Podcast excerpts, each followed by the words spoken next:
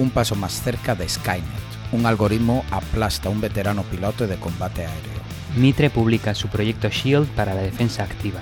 Un manual militar americano expone con detalle la capacidad norcoreana para la ciberguerra.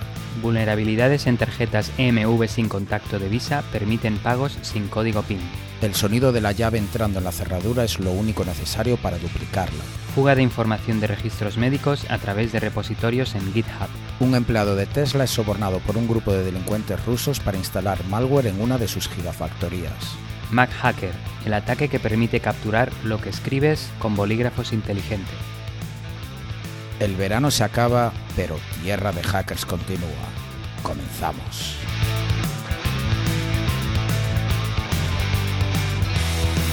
Hola, hola y bienvenidos a Tierra de Hackers, tu noticiero de ciberseguridad hecho podcast. Hoy es 30 de agosto de 2020. Este es el episodio número 11. Y como no, está conmigo Alexis Porros. Hola Alexis, ¿qué tal?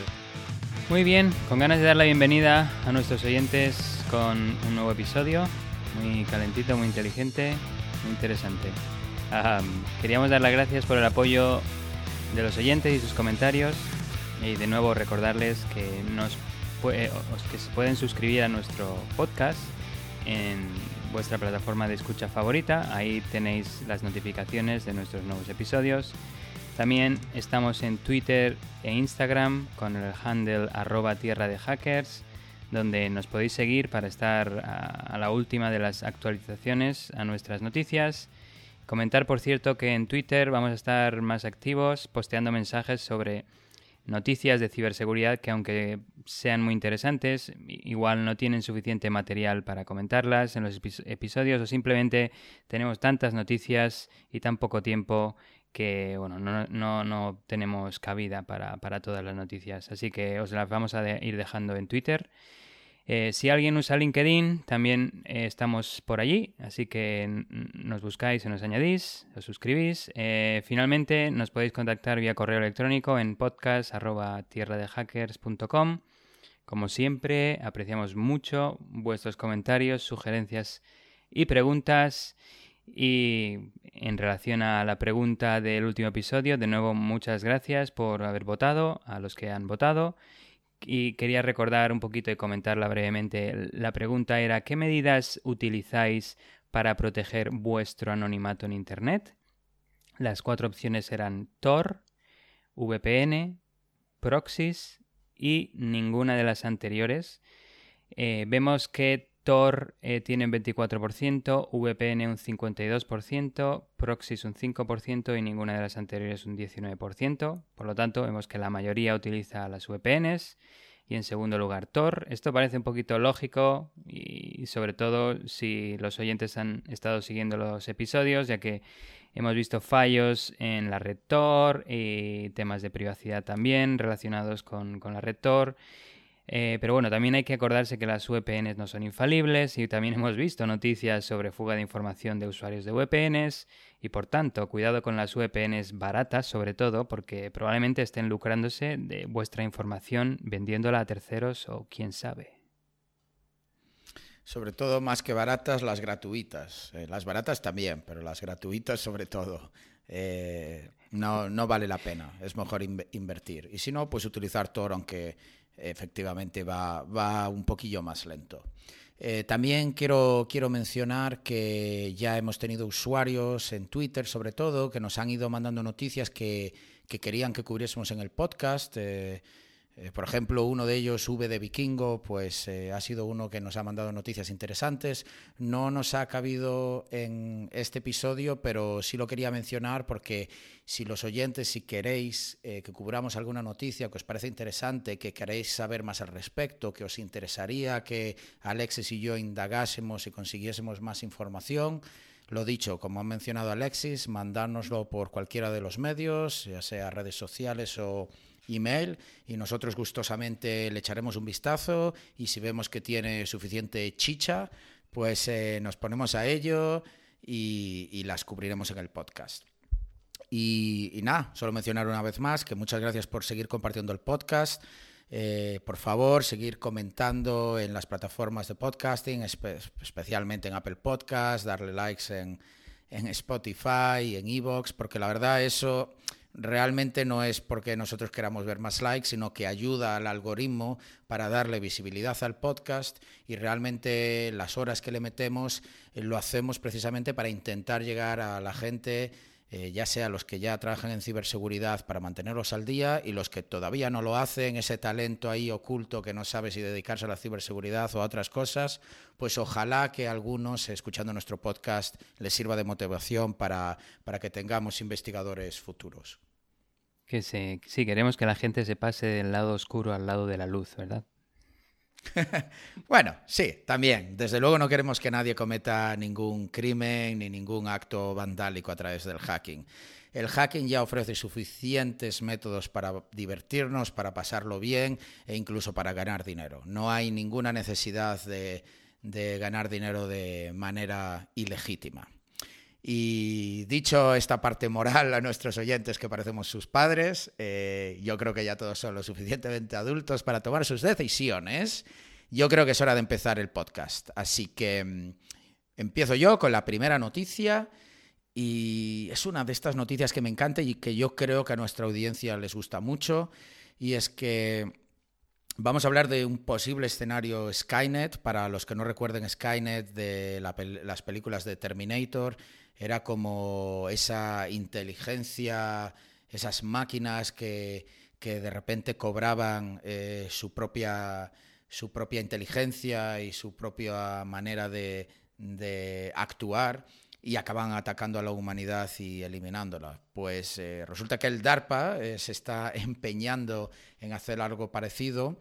El DARPA es el Defense Advanced Research Project Agency, es una agencia de Estados Unidos que de hecho fueron los, eh, los que inventaron Thor y en colaboración con, las fuerzas, con la Fuerza Aérea de, de los Estados Unidos propusieron un experimento. Y resulta que cito textualmente, el experimento se trataba de demostrar la viabilidad del desarrollo de agentes autónomos, efectivos e inteligentes capaces de derrotar un avión enemigo en una pelea.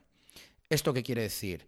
Querían ver si se podría crear máquinas o algoritmos o software que lleve un caza y que sea lo suficientemente bueno como para poder derrotar no solo al enemigo, pero sobre todo si es un piloto humano que se entiende o se asume que siempre va a ser mejor que una máquina. Pero ya veréis que no es así. La cuestión es que esta competición, que en realidad es lo que es, participaron ocho contrincantes, que estos contrincantes en realidad fueron ocho empresas. Tenemos desde Lockheed Martin, que es una de las grandes que se dedica a todo el tema de armamento en Estados Unidos, hasta algunas más pequeñas, como la que efectivamente ganó y se llama Heron Systems AI. Pues, eh, como decía, eh, se trataba de varias fases de eliminación donde los contrincantes, estas empresas, creaban estos algoritmos, estos sistemas, estos agentes autónomos, como mencionaba, para pelear entre ellos. Realmente lo que hacían era un simulacro de un combate aéreo con un caza F-16 y los ponían a combatir entre ellos. Y el que ganaba llegaba a la final. Final que se celebró la semana pasada y que consistía en usar o crear un entorno virtual donde este agente autónomo del ganador, que en este caso, como decía, era Heron Systems AI, luchaba contra un piloto real, es decir, una persona en un entorno simulado, evidentemente, con un, en realidad eh, utilizó un casco de realidad virtual y con un simulador. Pues esa final se celebró esta semana y las reglas que se habían establecido para este combate era que no estaba, no estaba permitido utilizar misiles, y solo se podía disparar con el cañón frontal del F-16. El resultado, os dejo así un segundo de tensión por si queréis adivinarlo, fue de 5-0 para la máquina. Es decir, una paliza. La máquina, este algoritmo de Heron Systems AI, derribó cinco veces de las cinco posibilidades que tenía al piloto humano y aparte de manera que no tuvo ni, ni opción. El vídeo está en internet, en YouTube, y lo, lo pongo en las notas y referencias del episodio. Ir a echarle un vistazo porque está genial. Eh, la verdad es un vídeo de más de cinco horas, pero si queréis ir directamente a la parte donde son las finales y se, y se hace este combate que dura realmente dos, tres minutos, porque la máquina es así de buena, os vais al, al minuto cuatro horas cuarenta minutos y ahí es donde, donde empieza. Pero vamos, si se os da bien el inglés y queréis escuchar toda la entrevista donde hablan de todos los detalles de esta competición, también es muy, muy, muy interesante. Así que hablemos de esta tecnología que creó Heron Systems AI, porque la verdad aplastó tanto a los contrincantes, que también eran agentes autónomos, como al piloto, al piloto humano. Pues la gente podría pensar en machine learning y todo esto, pero utilizaron específicamente algo que se llama Deep Reinforcement Learning, o lo que viene siendo aprendizaje a través del refuerzo constante.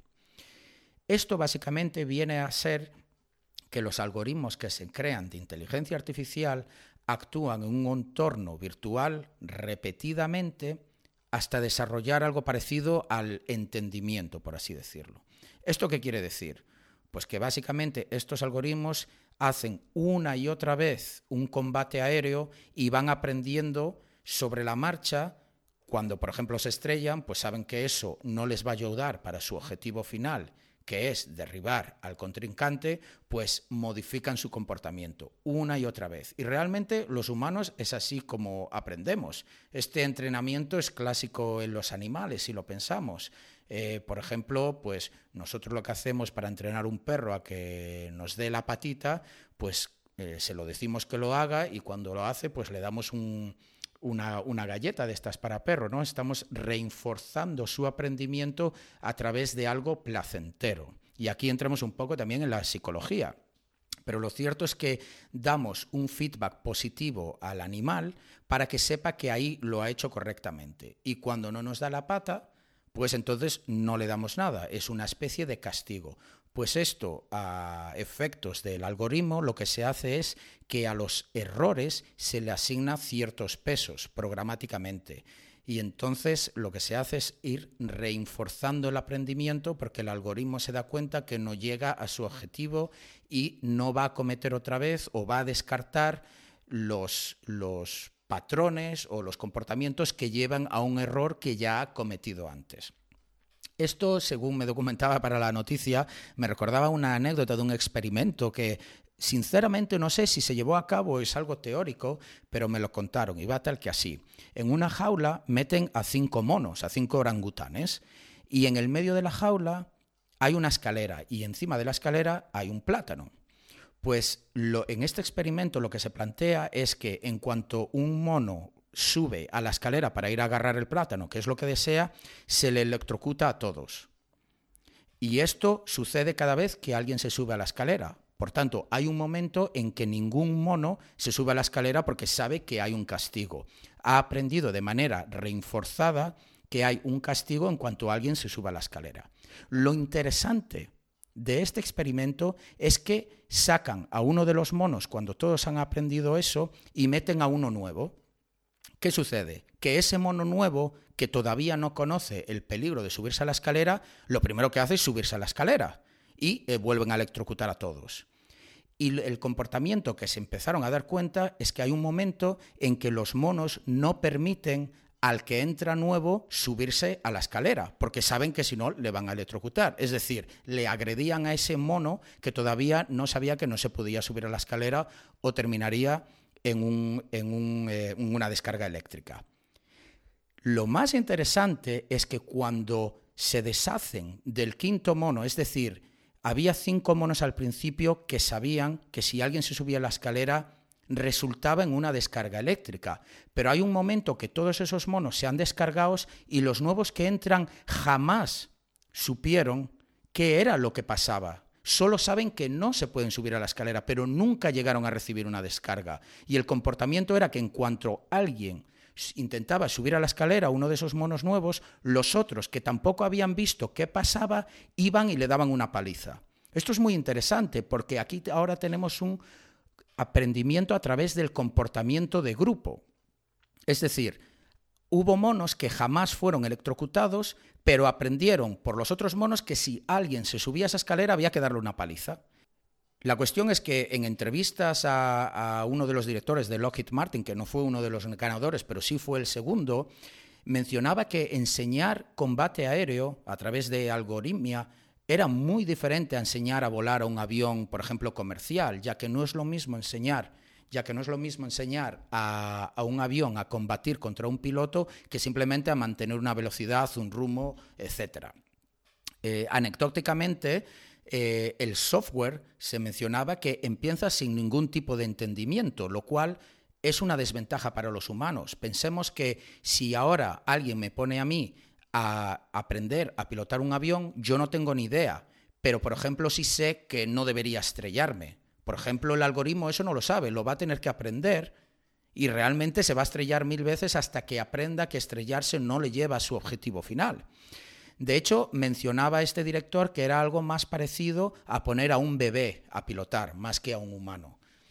Y de hecho, hay que enseñar a la gente que los errores tienen un coste, como mencionaba antes. Por tanto, un coste específico al error cometido. Si te estrellas, pues tiene un peso mucho mayor que si a lo mejor haces un giro con una fuerza G muy intensa que podría hacer que el avión entrase en pérdida, pero a lo mejor no. Entonces, a través de estos diferentes pesos de errores, se va mejorando el proceso y se va mejorando lo que hace el algoritmo hasta llegar a un momento que tiene muchísima experiencia y consigue el objetivo final.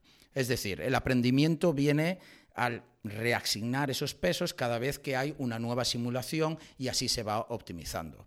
Uno de los debates que hay es, y que lo tuvo Lockheed Martin con sus ingenieros, es si había que darle unas pautas y unas reglas eh, conocidas por los humanos, como por ejemplo no estrellarse al algoritmo, pero llegaron a la conclusión de que era mejor dejarle aprender eh, desde cero, porque si ponemos unas restricciones en base al conocimiento humano, al final el algoritmo no aprende tan bien que si va sin ninguna restricción.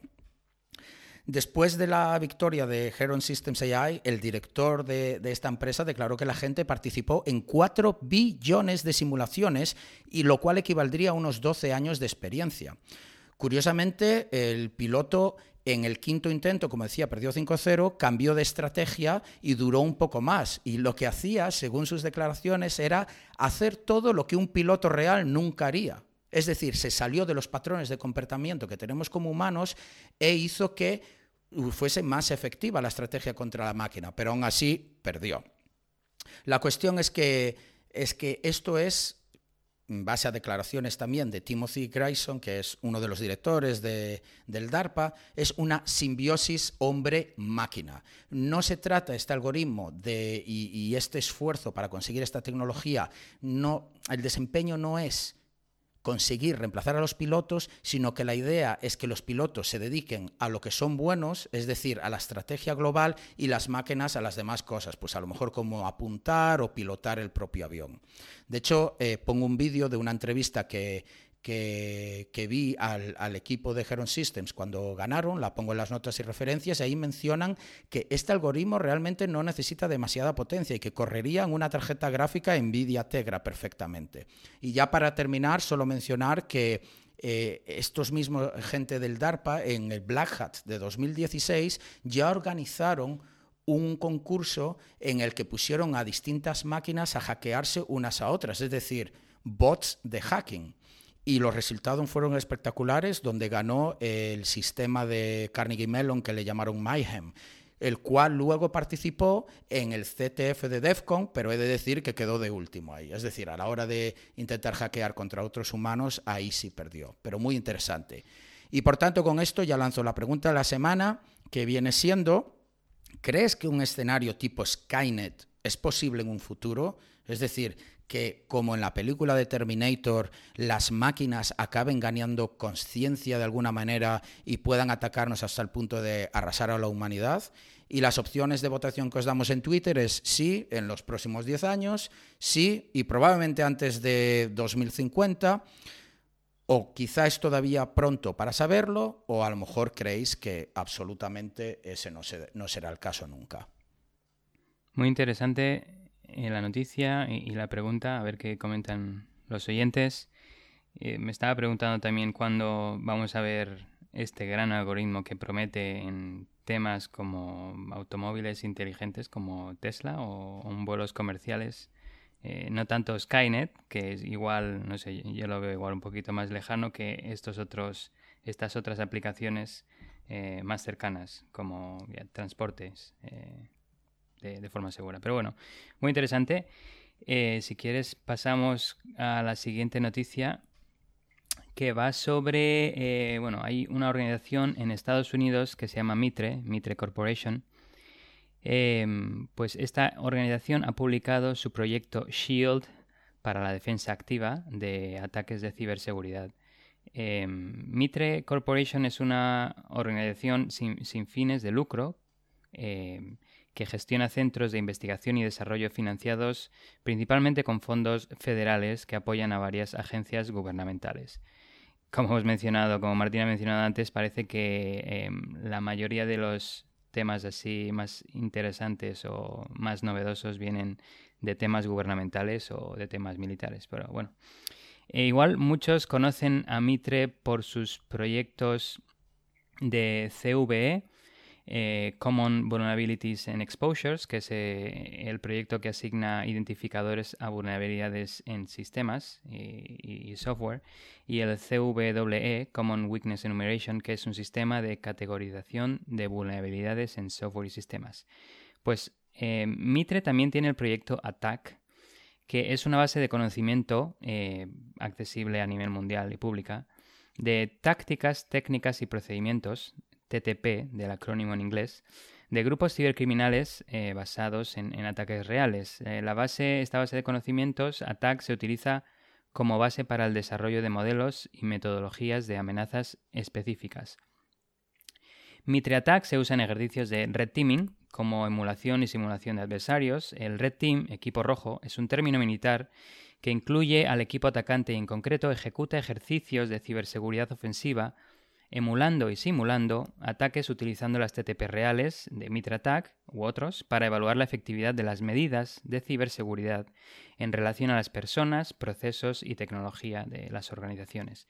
El objetivo final es hacer mejor al Blue Team, equipo azul, otro término militar, que es el equipo defensor, de tal forma que estos ejercicios sirven como entrenamiento para medir la efectividad de las políticas, procedimientos y tecnologías de detección y respuesta un pequeño comentario em, sobre las dos modalidades, ya que la gente suele confundirse. Emular a un adversario es utilizar las mismas TTPs que un grupo criminal específico, mientras que simular a un adversario es utilizar cualquiera de las TTPs recopiladas en Mitre Attack o en otros. Finalmente, comentar brevemente las categorías que tiene Attack eh, y en el orden en el que se van dando durante un ataque eh, cibernético. El primero sería el acceso inicial, luego viene la ejecución del código, luego vendría la persistencia, en la que se, instala un malware o una pieza de software que, permita permanecer por más tiempo en el sistema, la escala de privilegios para pasar de usuarios normales a administradores o con más privilegios, evasión de defensas para evitar ser detectado por antivirus, por otros sistemas de monitorización, acceso o captura de credenciales, para dampear hashes o pasar el hash o craquear los hashes, descubrimiento de otros sistemas o información eh, para cumplir los objetivos, movimiento lateral para conectarse a otras redes o, sistemas, recogida de información, que es en, cuanto se obtienen los datos que se quieren obtener como parte de las acciones, que puede ser información financiera o de propiedad intelectual o similares, comando y control, que es como mantienen la comunicación con el malware específico, y eh, exfiltración, que sería cuando sacan la información de la eh, organización objetivo que han atacado hacia los sistemas de los cibercriminales. El último es el impacto, que es una categoría interesante ya que es la conclusión del ataque e incluye los daños que, que se ha causado. En este caso, eso era un poco el contexto que quería comentar. Ahora entro realmente en la noticia. Eh, por el contrario, Mitre ha publicado su proyecto Shield, como he dicho al inicio, que está enfocado al Blue Team, al equipo azul. Eh, como he dicho, el Blue Team es el equipo defensor, en término militar. Ah, hay comentar obviamente que hay varios colores de equipos en ciberseguridad. Está el equipo blanco, naranja, verde. Pero uno muy interesante en, este, en esta noticia es el Purple Team o equipo morado. Eh, comentar que normalmente los equipos de Red Team y Blue Team, primero, trabajan en silos. Segundo, reportan a organizaciones diferentes. Y tercero, tienen diferentes objetivos de éxito y por tanto no están abiertos a ayudarse mutuamente. El Red Team mide el éxito en base a cuántos controles de seguridad han fallado, mientras que el Blue Team mide el éxito eh, en base a, su alto volumen de alertas que indica que los controles de detección funcionan. Pues en este caso el Purple Team es una filosofía de trabajo, no es un equipo en concreto, es unir a los equipos de Red Team y Blue Team para que trabajen juntos como un equipo, ayudándose mutuamente. El Blue Team entonces comparte los TTPs de nuevos actores maliciosos con el Blue Team y ayuda en el proceso de gestión de vulnerabilidades y el Blue Team comparte las tácticas de monitorización y sus propios playbooks con el Red Team para mejorarlos. Pues bien, Shield es una base de conocimientos de defensa activa que Mitra está desarrollando para eh, capturar, organizar, categorizar todo lo que estamos aprendiendo sobre la defensa activa y la participación del adversario. Esto viene desde ya hace 10 años, eh, experiencia en, la recopilación de toda esta información y abarca desde consideraciones de alto nivel preparadas por el CISO, eh, pues hasta esto también sirve para discusiones amigables entre profesionales. Básicamente es un marco de referencia para tener un vocabulario similar entre, entre los, los distintos equipos de ciberseguridad. Eh, el Departamento de Defensa de Estados Unidos define la defensa activa como el empleo de acciones ofensivas limitadas y contraataques para negar un área o posición en disputa al enemigo. La defensa activa abarca desde capacidades básicas de defensa cibernética hasta operaciones de engaño y participación del adversario. Eh, la combinación de estas defensas permite a una organización no solo contrarrestar los ataques actuales, sino también aprender más sobre ese adversario y prepararse mejor para nuevos ataques en el futuro. Comentar que la defensa activa no es nada nuevo y se ha utilizado desde hace ya varias décadas. Otro punto interesante es determinar la legalidad de nuestras acciones contra los atacantes eh, en el contexto de la defensa activa, ya que no queremos ah, violar ninguna ley, así que siempre hay que tener un equipo de abogados o hay que tener un buen amigo que sea abogado también cuando se intente eh, desplegar este tipo de tecnologías y técnicas de defensa activa. Eh, las categorías que Shell ha publicado son canalizar, o conducir a un atacante por un camino específico, principalmente para hacerle perder el tiempo y hacer que gaste recursos adicionales o permitir que los defensores estudien el comportamiento de los atacantes. E, esto puede incluir temas como pues, conducir a, los atacantes a redes o sistemas señuelo, las típicas eh, honeypots honey o sistemas securizados difíciles de comprometer. Eh, el siguiente, la siguiente categoría es la de recogida, pues recogida de las TTPs del enemigo y para de esta forma estudiarlo, como eh, se dice en el arte de la guerra, ¿verdad? Conoce a tu enemigo. Eh, pues esto puede incluir temas como recoger logs, muestras de malware u otros artefactos de las actividades de los atacantes que se pueden utilizar para crear reglas de detección y de prevención. El, el Blue Team las puede utilizar para ello. La siguiente categoría es la de contención, en la que se intenta contener al enemigo para evitar que se mueva fuera de límites o restricciones específicas. Esto puede incluir temas como evitar que los atacantes accedan a redes o sistemas específicos, mejorar la seguridad de los sistemas para evitar el movimiento lateral. La siguiente categoría es la de detección, eh, en la que se detecta lo que hace el atacante. Esto puede incluir temas como eh, he mencionado anteriormente las honeypots y honeynets, pero no solo eso, sino otros tipos de honeys, honey tokens, honey docs o cualquier otro tipo de señuelo. básicamente, honey tokens son, eh, pueden ser cuentas de, usuario que se han dejado especialmente para que se usen por atacantes. Em, es, decir, un elemento real un, elemento que parece real, pero que se ha diseñado de tal forma que si se utiliza, se sabe que solo un atacante lo ha hecho y no un usuario normal. Em, la siguiente categoría es la de interrupción. Eh, pues se trata de interrumpir las acciones del enemigo para evitar que lleve a cabo parte o toda su misión. Esto puede incluir temas como hacer que las acciones de los atacantes cuesten más tiempo y o esfuerzo eh, en completarlas y mejorar los controles de seguridad para que se, necesiten más pasos en completarlas. Eh, la siguiente es la de facilitar, de hecho es para permitir a un adversario que lleve a cabo parte o la totalidad de su misión. E, esto puede ser temas como hacer sistemas más o menos vulnerables, eliminar software de Endpoint Detection and Response, como antivirus, otros temas, habilitar contraseñas débiles o abrir puertos en firewalls. Y uno se puede preguntar, ¿y por qué vamos a facilitar eh, las tareas de un atacante? Bueno, pues porque queremos conducirlo de alguna forma a, unos sistemas, a unas redes en concreto, para luego poderlos eh, estudiar mejor, sus TTPs, o incluso para llevarlos ahí y, de ahí pues eh, aniquilarlos de alguna forma, de, quitarles la conexión desde nuestro, de nuestro entorno.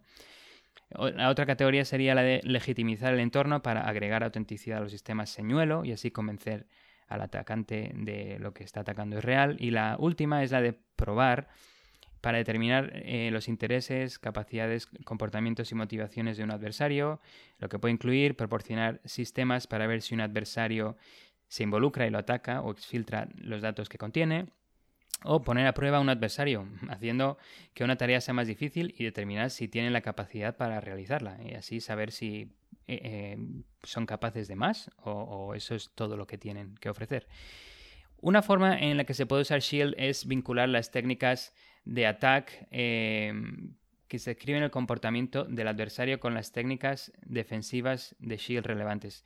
Esto puede servir como guía para protegerse Em, de forma activa contra los ataques. Un ejemplo sería la técnica attack de phishing, eh, en el que se tienen las siguientes técnicas de protección de Shield. Una sería manipulación del email mediante el análisis del tráfico del email. Se puede identificar emails maliciosos y así interceptarlos, evitando que estos lleguen a las víctimas.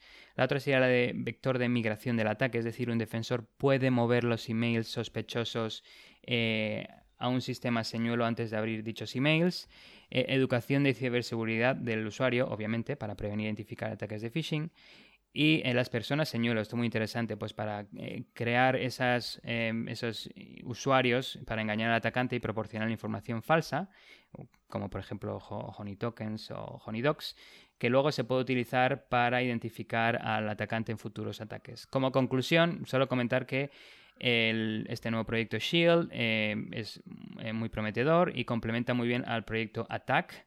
Eh, y se puede utilizar para defensa activa legal.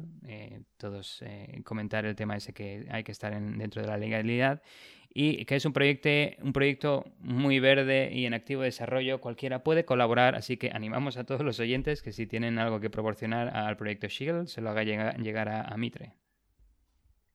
La verdad es que yo me estaba esperando algo así, porque lo que fue lo del Mitre Attack, eh, que era más orientado a, la parte ofensiva, funciona muy bien. Y yo me acuerdo el año que sacaron esto, en Black Hat sobre todo, media conferencia iba sobre este framework y cómo implementarlo y luego cuando te ibas a la parte de la, de la expo, ¿no? donde están todas las empresas pues ofreciendo sus productos o demos o todo esto, también todos los eslóganes de marketing eran en torno a esta famosa matriz de vectores de ataque. Así que era cuestión de tiempo que hubiese algo desde la, desde la parte defensiva. Sí, de hecho, eh, Mitre ha organizado la AttackCon, que es una, una, conferencia de dos días que creo que se ha, eh, ha tenido lugar en los últimos dos años, eh, creo que en, en, el área de Virginia, Washington, D.C., que solo va de temas de Mitre Attack. Así que ahí, ahí también demuestra que hay mucho juego con, con, ese framework e igual va a haber una ShieldCon pronto también para el nuevo proyecto. Sí, sí, tiene sentido. Y recordamos a los oyentes que donde Alexis habla de Mitre, hemos tenido una noticia hace un par de episodios un tanto conspiranoicos sobre esta organización Mitre que si no habéis escuchado el episodio, ahora mismo no sé si es el episodio número 8 o 7, pero podéis ver en el título que ponga Mitre o buscarlo en las etiquetas de, de nuestros posts en tierradehackers.com para encontrarlo y, os recomendamos escucharlo porque es una, una, organización que hace cosas muy útiles pero también muy interesante, tiene ahí un, una, una cara oscura. Y yo creo que viene muy bien tu noticia para la siguiente de la que voy a hablar, ya que tú hablas de pues esta este, estos patrones de ataque, estos patrones de defensa que, se van recolectando información y, y, compartiendo públicamente, pues resulta que el cuerpo militar americano también ha publicado técnicas, tácticas y procedimientos de Corea del Norte específicamente. Acaban de, publicar eh, pues un manual en realidad táctico que es para entrenar a los propios cuerpos militares americanos, pero donde se describe en mucho detalle todas las operaciones eh, militares, eh, las tácticas que usan, información sobre su armamento, estructura militar, los tipos de tropas que tienen en Corea del Norte, cómo funciona toda la logística de su cuerpo militar.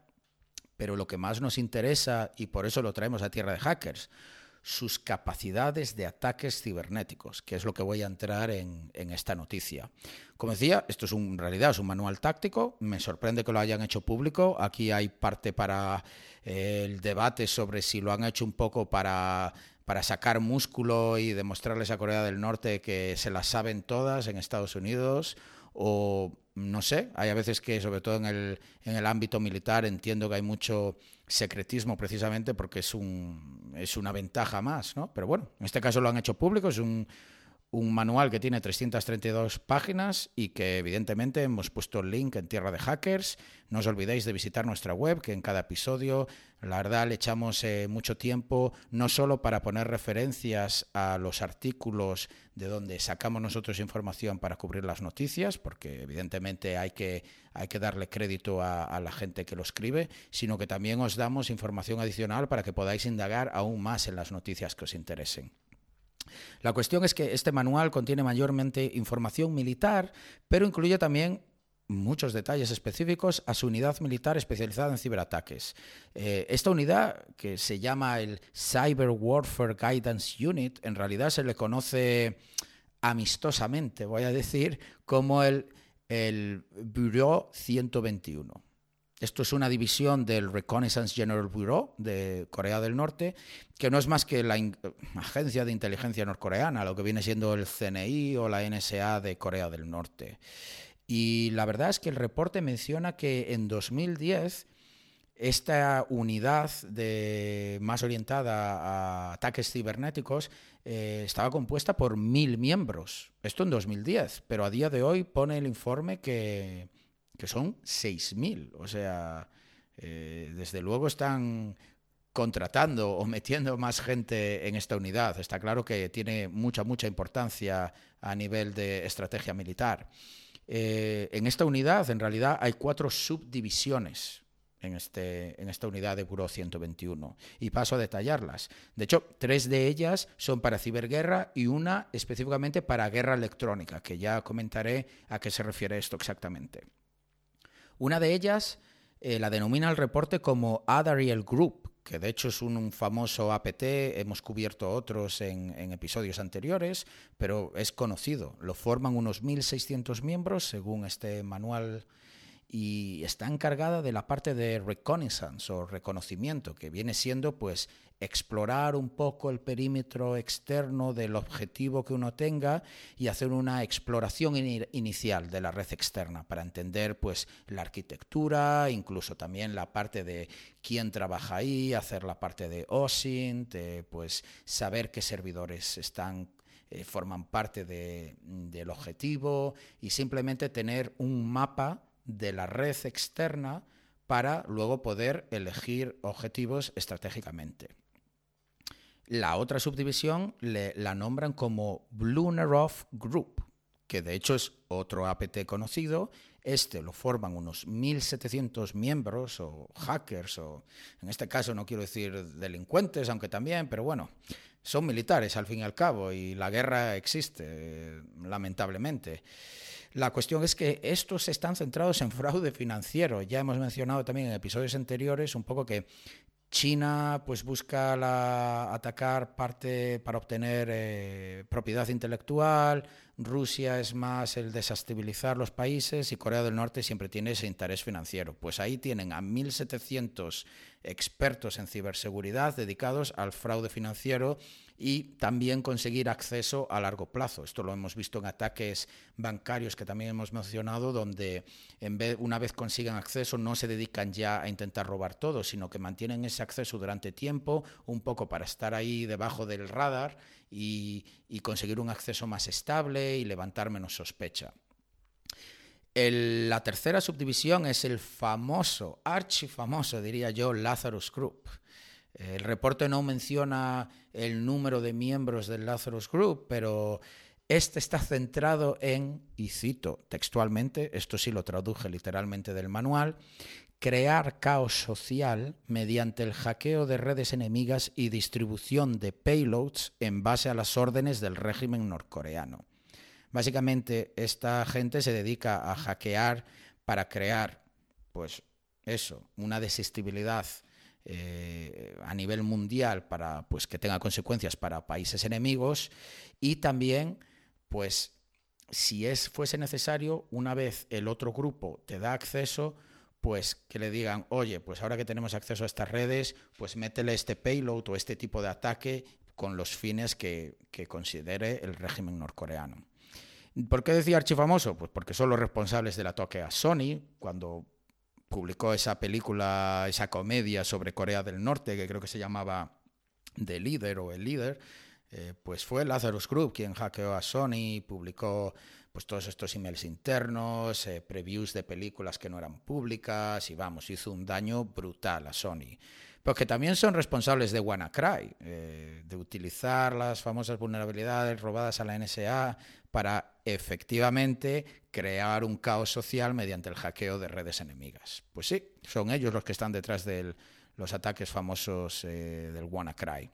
Y por último está el Electronic Warfare Jamming Regiment, que básicamente estos son como tres batallones de unos 3.000 militares y es como una unidad militar más clásica y realmente se, se se ocupa más de la parte electrónica y, por ejemplo, pues tienen, son expertos en utilizar equipos de jamming. Jamming, para los oyentes que no lo conozcan, se trata de saturar eh, las señales, por ejemplo, de telecomunicaciones, de radiofrecuencia, satelital, de manera que estás interrumpiendo la emisión o de alguna manera dañándole, pues para que los enemigos no puedan utilizar esos medios, ya que tú estás saturando la señal eh, con ruido de manera avanzada.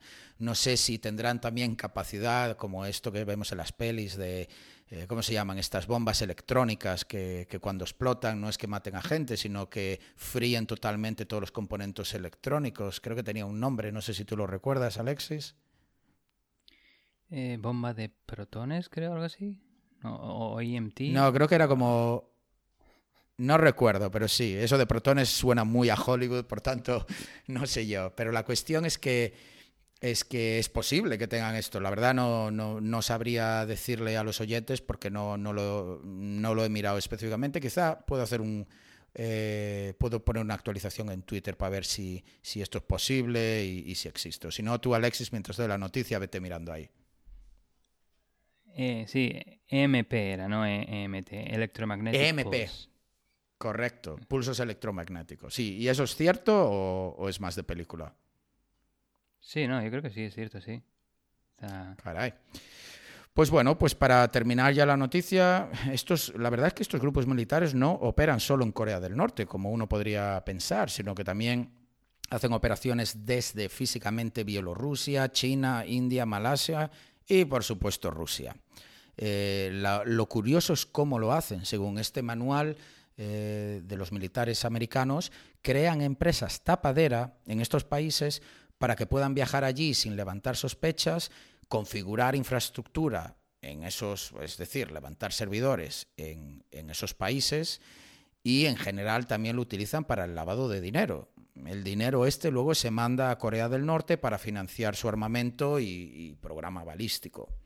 El reporte menciona también que el gobierno norcoreano debería ser visto como una organización criminal, o sea, todo el gobierno norcoreano, también envuelta en tráfico de drogas, falsificación de dinero y trata de humanos. no solo de cibercrimen. Así que las acusaciones son potentes, aunque bueno, yo creo que no nos debería sorprender a ninguno. Hace semanas también otra noticia que tenía yo guardada y no llegamos a cubrir en el podcast. Eh, se reportó que en Corea del Norte había adquirido equipos de espionaje telefónico para instalar en sus fronteras y en Pyongyang para espiar a su población. Lo que me resultó muy curioso es que, bueno, en Corea del Norte, como os podéis imaginar, un móvil no está al alcance de cualquiera, ya no por la parte financiera, sino por pues porque no quieren que te comuniques con el exterior. Por tanto, las SIMs se entregan en lo que viene siendo correos eh, en, en, Corea del Norte. Y la cuestión es que ahora se entrega un papel donde se informa a los ciudadanos que el gobierno va a estar escuchando cualquier llamada con estos equipos. Así que no es algo que mantengan en secreto como podría ser la NSA o cualquier otra eh, agencia de inteligencia de otro país, sino que en Corea del Norte avisan a sus ciudadanos que sus llamadas van a ser espiadas. Y la verdad es que estos equipos fueron comprados a una empresa eh, que, entre China y Alemania que tienen ahí un acuerdo por lo que estaba leyendo en, el, en, una, en una noticia. Así que me pareció también bastante interesante que, bueno, de China me lo puedo esperar, pero de Alemania esto de vender a regímenes pues, eh, dictatoriales me resultó bastante curioso. Muy buena. Eh, sí, parece de, estas de película de Hollywood, como has dicho antes. Eh, me quedé con un dato. Eh, has dicho que este equipo tiene unas 6.000 personas. no sé, haciendo un cálculo rápido, unos 50.000 dólares, eso son unos 300 millones, millones de dólares. Están invirtiendo bastante en temas de ciberseguridad ofensiva y además ilegal. Bueno, ten en cuenta que como roban el dinero de otros, en realidad lo están pagando otros países a través de los hackeos. Se autofinancia, ¿eh? Mira, mira qué manera de autoabastecerte. Coges hackers expertos en robo financiero y, ya, y ya dices tú, bueno, la nómina ya te la cobras tú mismo del banco, del banco que tú quieras. Te quedas con una parte y el resto que vaya para, para Kim Jong-un. Eh, me, resulta, me resulta bastante curioso, pero sí, la verdad es que 6.000 personas expertas en esto eh, no para defensa precisamente, pues es bastante, bastante curioso. Y solo añadir que para los oyentes que se manejan con el inglés, pongo un enlace directo al reporte, eh, a este manual militar, por si quieren leérselo, que siempre hay cosas muy interesantes ahí. Sí, eh, la verdad que 6.000 es un gran número. No sé si, si, de verdad hay tantos, pero bueno, sí, sí, sería una buena forma de entrar y, elegir tu propio incremento de sueldo, porque ya que has dicho, eh, puedes eh, hackear a quien sea y robarle el dinero a quien sea y va a ir a tu, a tu nómina, no está mal. Pero bueno, pasamos con la siguiente noticia que va también de temas financieros, como estamos comentando a, lo último de la noticia de Martín. Em, unos, un equipo de académicos del Instituto Federal Suizo de Tecnología en Zúrich, Suiza, descubrió a principios de este año un error de seguridad eh, del que se puede abusar para utilizar tarjetas de crédito y débito eh, sin contacto de Visa para realizar pagos sin necesidad del código PIN. Eh, el ataque requiere que los delincuentes estén en posesión de una tarjeta Visa sin contacto robada en el cuerpo del atacante, cerca, eh, ahora explico el, montaje del escenario, y de ser así, pueden usarla para pagar productos eh, costosos por encima del límite de transacciones sin contacto y sin necesidad de eh, introducir el PIN de la tarjeta. Em, el ataque es extremadamente sigiloso, dicen, eh, y puede confundirse de hecho fácilmente con un cliente legítimo que paga por productos usando su teléfono móvil eh, de forma legítima. Eh, así que voy a pasar a explicar cómo funciona el ataque en concreto. para el escenario de ataque se necesita cuatro componentes. Dos de ellos son dos teléfonos móviles Android. Eh, luego es una aplicación para móviles Android desarrollada por el equipo de investigación. Y el último es una tarjeta Visa sin contacto. Eh, he dicho sin contacto varias veces, eh, por decirlo en español, pero el término en inglés, que igual la gente lo conoce, es contactless, que es, tienes esa típica tarjeta que vas a pagar a un terminal de punto de venta y no tienes que pasarla por el lector de banda magnética, solo acercas la tarjeta y por temas de NFC, eh, Near Field Communication, es una tecnología radio, pues eh, se comunican el terminal de punto de venta con la tarjeta y se autoriza el pago. En concreto, sobre la aplicación Android, eh, comentar que está instalada en los dos teléfonos móviles Android, que eh, uno funciona como emulador de tarjeta y el otro como emulador de TPV. Y los dos teléfonos se comunican a través de Wi-Fi. El teléfono que emula un dispositivo TPV se coloca cerca de la tarjeta sin contacto, robada, mientras que el teléfono móvil que funciona como emulador de tarjeta se usa para realizar el pago eh, y se acerca obviamente al TPV legítimo en el comercio y debe ser compatible eh, este último teléfono móvil con la emulación de tarjeta basada en host HCE del inglés eh, de Android. La idea detrás del ataque es que el emulador de TPV le pide a la tarjeta sin contacto, robada, que realice un pago, modifica los detalles de la transacción, que le devuelve la tarjeta sin contacto, y luego envía estos datos modificados a través de Wi-Fi al segundo teléfono móvil, que realiza el pago de una cantidad elevada sin necesidad de proporcionar el PIN en el TPV, ya que el atacante ha modificado los datos de la transacción para decir que, oye, el PIN no es necesario en esta transacción. Eh, hay que darse cuenta que las tarjetas sin contacto permiten pagar sin código PIN cuando el monto de la transacción está por debajo de un límite específico, que suele ser bajo, como alrededor de 20 euros por transacción. Eh, en este caso, como hemos visto, eh, cuando normalmente es mayor de este nivel específico, se pide un PIN, pero los investigadores consiguieron engañar al sistema y que no se pidiera el PIN. Em, lo que comentan es que eh, su aplicación no requiere de privilegios de root ni ningún truco sofisticado para Android y la han utilizado de hecho en éxito, con éxito en dispositivos Pixel y Huawei. El ataque eh, es causado por un problema con el protocolo sin contacto de Visa. A nivel técnico, los investigadores dijeron que el ataque es posible debido a fallas en el diseño, en el estándar EMV, y en la implementación del protocolo sin contacto de Visa. El estándar MV es ese en que las tarjetas eh, de débito y crédito tienen un chip eh, inteligente embebido en la tarjeta y realiza funciones criptográficas para, ah, bueno, para eso, para eh, cifrar los datos que se envían entre la tarjeta y el terminal de punto de venta y de esta forma proteger la confidencialidad e integridad de los datos. MV es, la unión de, tres empresas que creo que eran Electron, Mastercard y Visa, de ahí viene el acrónimo. Y bien, estos problemas permiten que un atacante altere los datos involucrados en una transacción sin contacto, incluidos los campos que controlan los detalles de la transacción y si el propietario de la tarjeta ha sido verificado. El método de, verificación del titular de la tarjeta utilizado en, una transacción, si es que lo hay, comentan, no está autenticado ni protegido criptográficamente contra modificaciones. O sea, no se comprueba la integridad de los datos y bueno, de hecho este estándar que prometía tanto de MV, que era justamente para eso, para utilizar la tecnología, la, criptografía para proteger eh, estos datos de transacciones financieras, pues ha fallado. El ataque consiste en una modificación de un objeto de datos de la tarjeta en, específico se llama Card Transaction Qualifiers, antes de entregarlo en el TPV.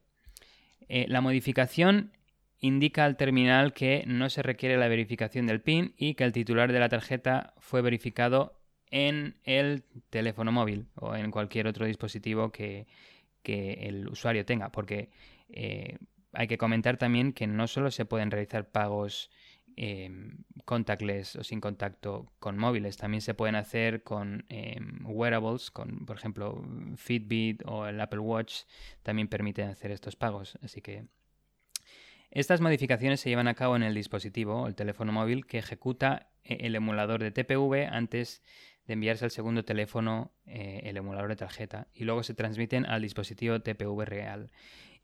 El quien, este, el TPV real, no puede distinguir si se modificaron los datos de la transacción. No sabe decir si realmente la transacción es válida o inválida, ha sido modificada o es real y legítima.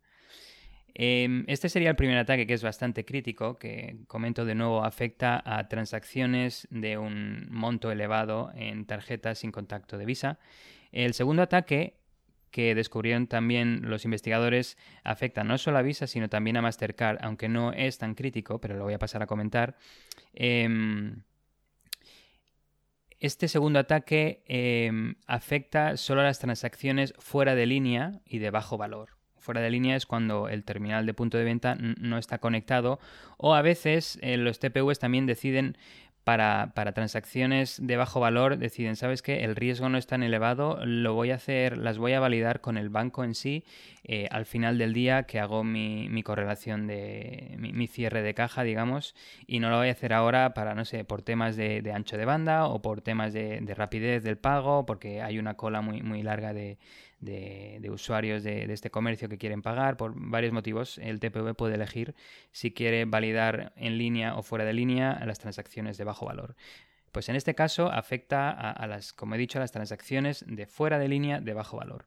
Eh, los investigadores comentan que su análisis em, del, protocolo eh, muestra que una transacción sin contacto fuera de línea con una tarjeta Visa eh, o Mastercard antigua, las Mastercard antiguas y las Visas actuales modernas, en este caso el terminal no autentica eh, bueno, el, criptograma de aplicación utilizado y enviado por la tarjeta, que es una prueba criptográfica de la transacción. Em, y, que el terminal no puede verificar.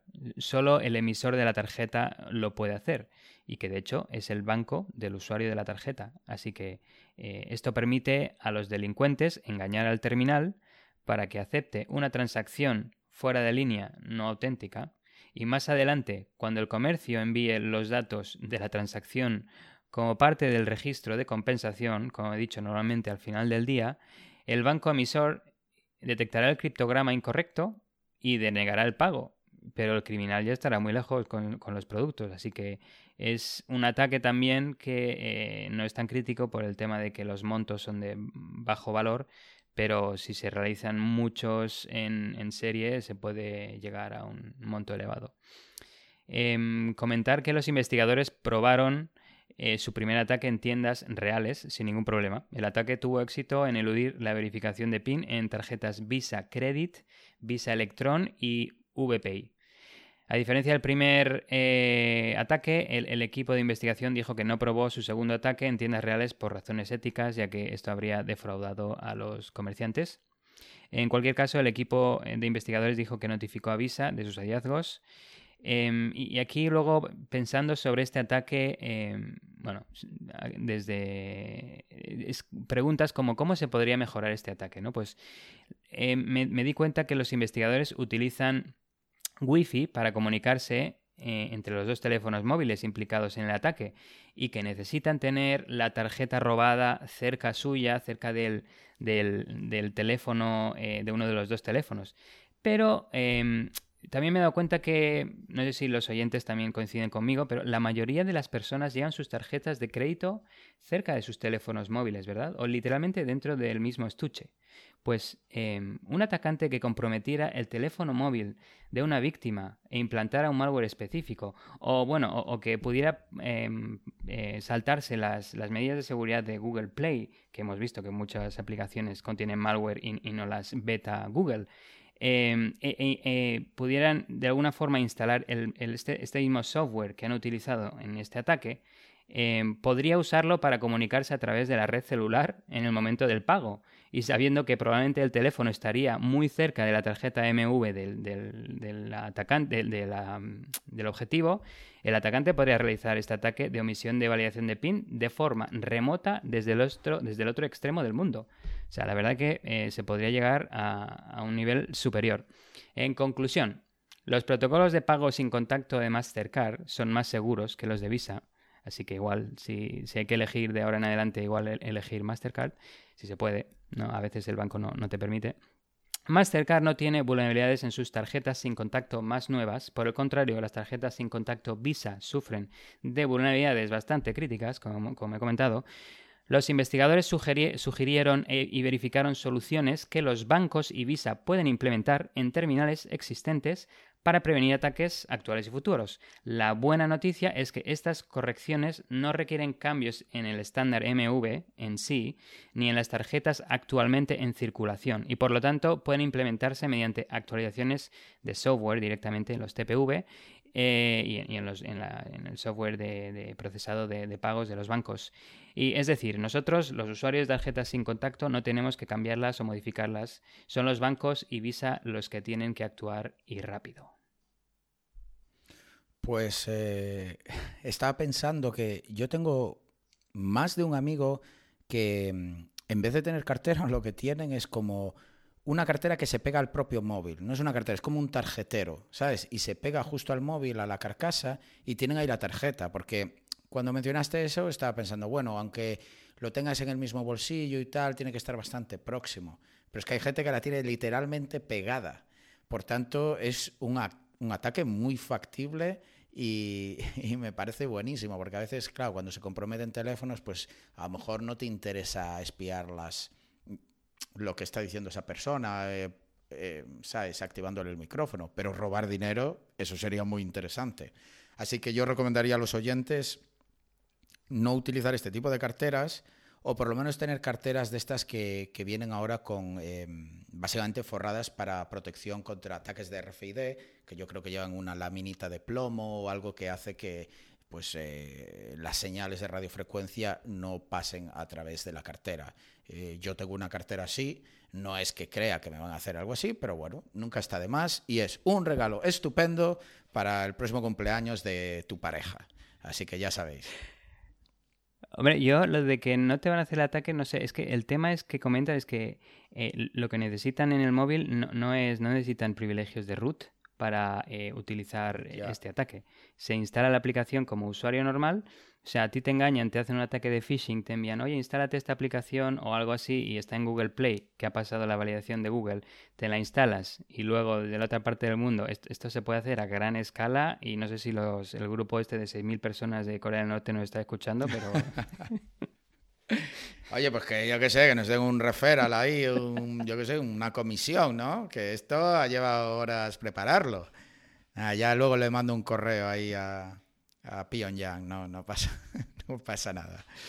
Bueno, seguimos con una otra noticia y hablando de dinero, de intercambio de divisas, de robos, pues eh, traigo una noticia sobre un soborno, que creo que hasta ahora no habíamos hablado de algo así.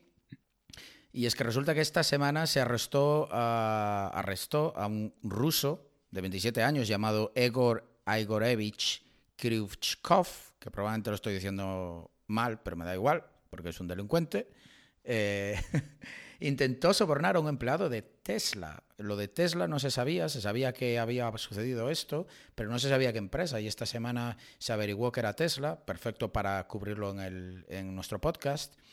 Y esto se supo gracias a un documento publicado por el FBI que detalla el intento, como decía, de soborno a un empleado de Tesla para comprometer su Gigafactory en Nevada, en, básicamente cerca de, Las Vegas. Eh, la Gigafactory, por si los oyentes no son tan fans como muchos de nosotros de Tesla, pues es una de estas fábricas donde ellos desarrollan las baterías para los coches, y probablemente también la utilizan para las otras empresas como SpaceX, me imagino, no lo sé. Pero son empresas enormes y es un poco pues el corazón de, de Tesla, ¿no? de sus coches totalmente eléctricos. La cuestión es que Egor, este delincuente, era parte de un grupo de extorsionadores ya conocidos por el FBI. ¿Y, ¿Y, qué fue lo que hizo? Es que me pareció muy interesante, porque es un vector de ataque que todavía yo creo que no hemos cubierto. Pues eh, este ruso viajó a Estados Unidos con una visa de turismo, de estas que te dan para estar en, en, Estados Unidos un mes, en julio. Y lo que hizo fue contactar a este empleado de Tesla que, curiosamente, hablaba ruso. Por tanto, esto me suena a que buscaron en LinkedIn empleados, que es una técnica muy, muy común de red teamers, de alguien que trabajase en la fábrica específica y que fuese de habla rusa y probablemente con familiares rusos. Y la cuestión es que entabló, le contactó y entabló una amistad. Quedaron varias veces y, el objetivo de, este delincuente era establecer una, una amistad.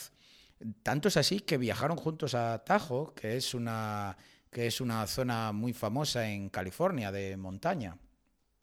Y, me pareció muy curioso, en el reporte mencionaba que luego declaraciones de este empleado de Tesla, que una curiosidad es que en el grupo de amigos el único que no quería hacer fotos era Igor, este delincuente. Llegó a decir una frase como, prefiero recordar la belleza del atardecer y no necesito ninguna foto. Vamos, que lo que no quería era salir en fotos para que no hubiese evidencias en un futuro de lo que intentaba hacer. Muy bueno eso, sí. Eh, la verdad queda muy, muy bucólico su comentario. Pero yo quería comentar el tema de LinkedIn, que eh, sí, de hecho es, la segunda vez que comentamos que, que se ha utilizado LinkedIn como fuente de, información para reclutar a potenciales miembros del grupo cibercriminal. Ya en el episodio 9 comentábamos el tema de esos espías asiáticos en busca de secretos gubernamentales y de investigaciones sobre el coronavirus y de, otros temas de propiedad intelectual. En, el, caso era en concreto de un, de un, bueno, un ciudadano em, de Singapur que buscó em, intentar reclutar a empleados del gobierno americano vía LinkedIn. Sí, muy cierto, es verdad. No me acordaba que habíamos eh, cubierto eso. Y es que la información, uno, hay otras redes sociales donde ya la gente como que es un poco más consciente o, simplemente es más reacia a poner información, pero es que la verdad es que la información que ponemos en LinkedIn bajo la premisa de que es una red profesional, pues no le damos tanto, no le damos tanta importancia a lo que ponemos en LinkedIn, pero la verdad es que es información muy valiosa para este tipo de atacantes. La cuestión es que se estableció esa amistad y llegó un momento, el, día de, en el que acabó haciéndole una propuesta de instalar malware en los sistemas internos de Tesla a cambio de dinero. ¿Cuál era el objetivo? Extraer información confidencial de Tesla, es decir, propiedad intelectual, pero también dañar las operaciones de la fábrica. Le dijo que era parte de un grupo que llegaría a un acuerdo con Tesla y que para básicamente para no publicar la información al final y que no se preocupase, que era cuestión de ganar dinero y ya está, y que esto era un win-win que se conoce. El empleado, que aquí viene lo interesante, no se negó en ese momento, pero lo primero que hizo al llegar a casa fue contactar inmediatamente a Tesla, que a su vez avisó al FBI. El FBI lanzó una operación encubierta usando a este mismo empleado, como suele suceder en las películas. Le puso un micrófono encubierto en el pecho, que, un valiente, este empleado, espero que Elon Musk le dé no solo una promoción, sino eh, pues un buen bonus, porque no solo hizo lo que tenía que hacer inmediatamente, sino que además se prestó voluntario para, para seguir sacando información e ir a quedar con esta persona con un micrófono y también le compartía con el FBI todos los mensajes que intercambiaban. Curiosamente, sacaron información de otros ataques de este grupo. Le confesó Igor a este empleado de Tesla, que, que no se conoce quién es, no aparece en el reporte, evidentemente, que había conseguido 4 millones recientemente de una empresa muy importante estadounidense. Y reportes eh, más tarde que me fui encontrando en otros periódicos, se llegó a la conclusión que hablaba de CWT, que es una empresa líder en la gestión de viajes y se confirmó que pagó 4.5 millones de dólares en un raso recientemente. De hecho, recuerdo que tú y yo hablamos de esa noticia para ver si la cubríamos en el podcast o no, y fíjate que al final pues eh, sale a, la luz. Eh, curiosamente también, por si los oyentes les interesa, la negociación de CWT con el grupo de ciberdelincuentes es pública, porque la conversación quedó en una base de datos abiertas y es una oportunidad perfecta para ver cómo se suelen negociar estas cosas. Y lo pongo como enlace en, las notas y referencias del, episodio. Y la verdad es que son muy educados y corteses, en plan negociando y tal. Era como si fuese una negociación entre dos empresas. es, es muy gracioso. Recomiendo a los oyentes ir a verlo.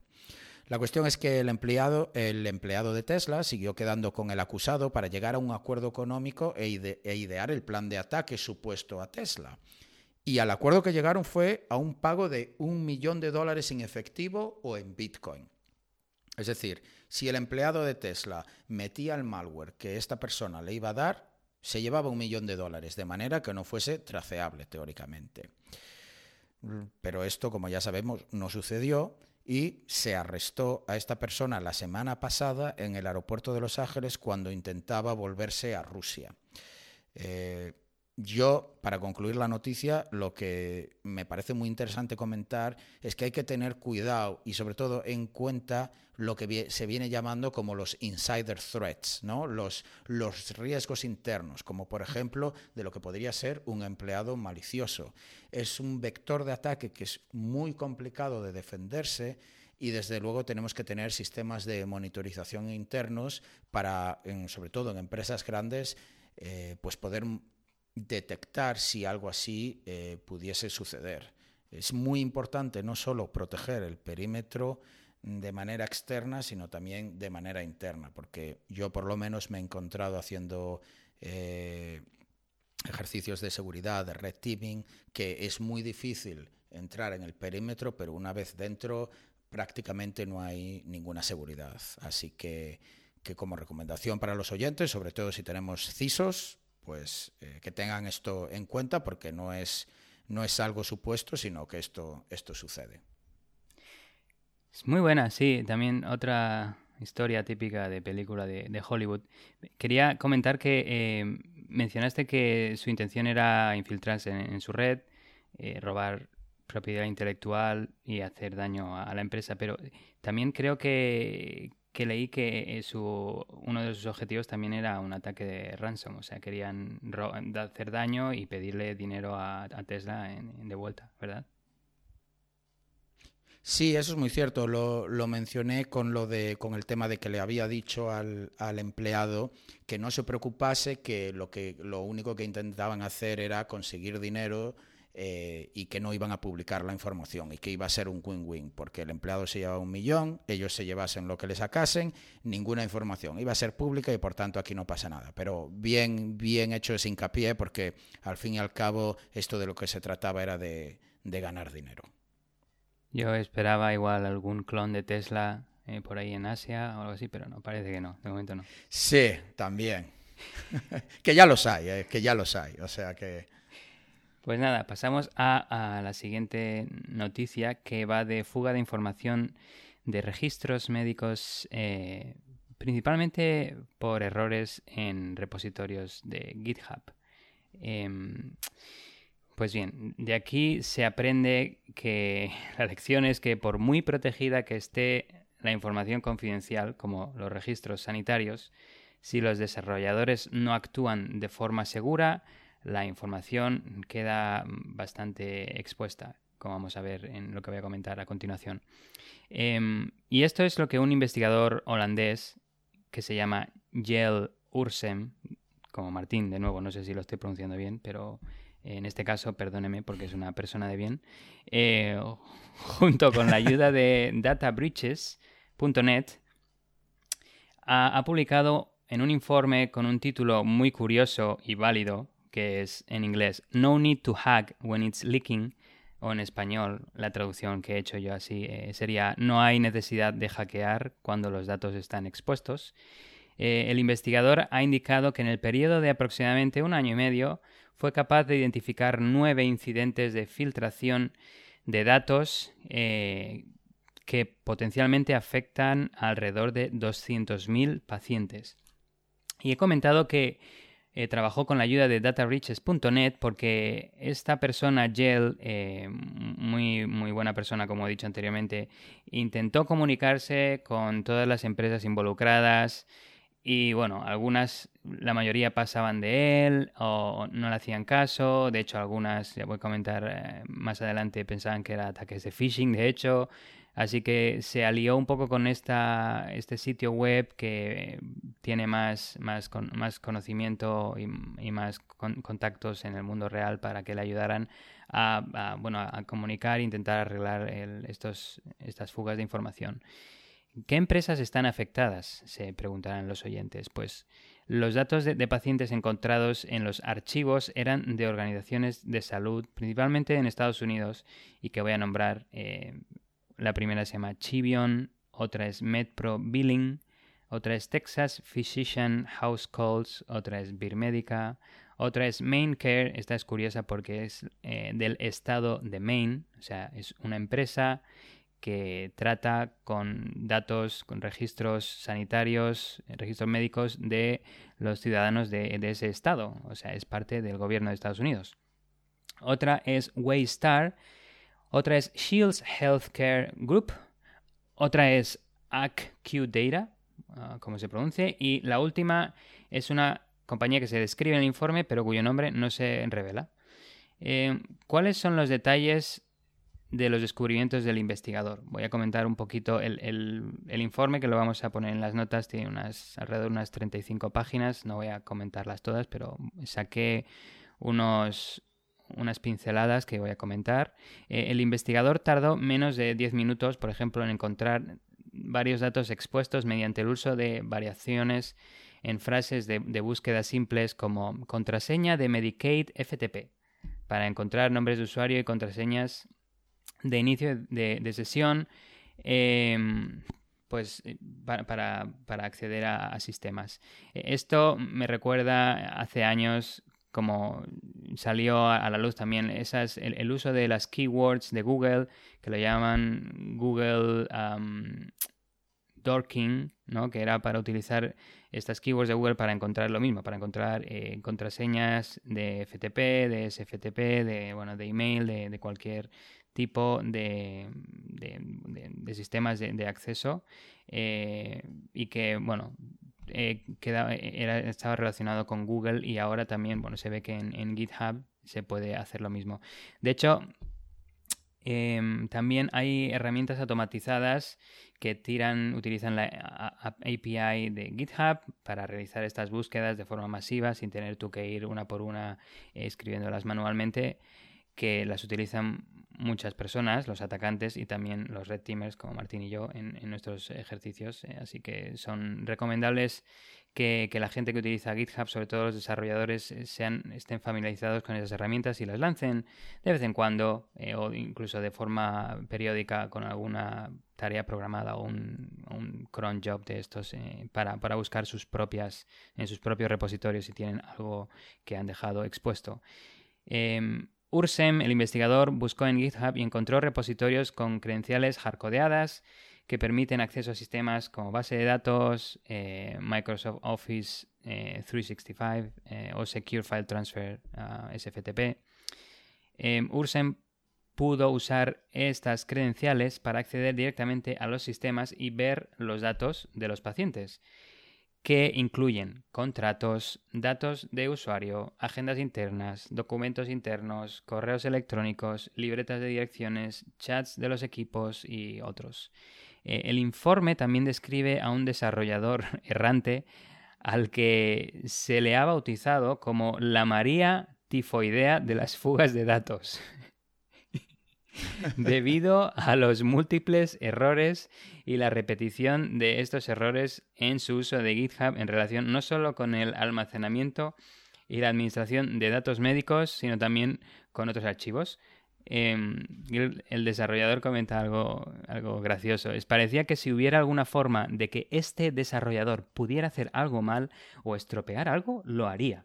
Es, como si estuviera en sus genes. Em, y sorprendentemente parecía no darse cuenta de que todo lo que estaba haciendo era visible para los demás.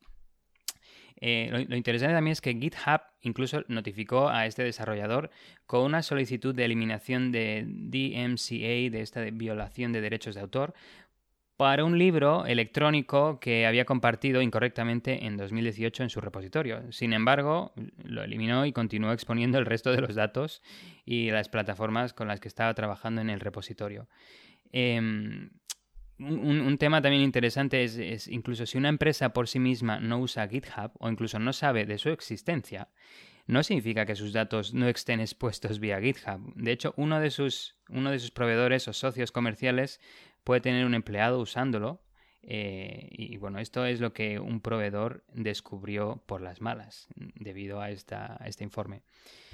Em, bueno, en, conclusión, eh, voy a hacer eh, comentar tres temas. Las fugas fueron causadas principalmente por desarrolladores debido a los siguientes motivos. Incluían credenciales de inicio de sesión hardcodeadas en el código fuente de las aplicaciones, en lugar de pasarlas como parámetro o archivo de configuración en el servidor en el que se ejecuta el código, eh, el uso de repositorios públicos en lugar de repositorios privados, no utilizar la autenticación de doble factor o multifactor para las cuentas de correo electrónico, em, abandonar repositorios en lugar de eliminarlos cuando ya no se necesitan. Se encontró un repositorio que contenía datos pero estaba ahí de hacía dos años y no era necesario.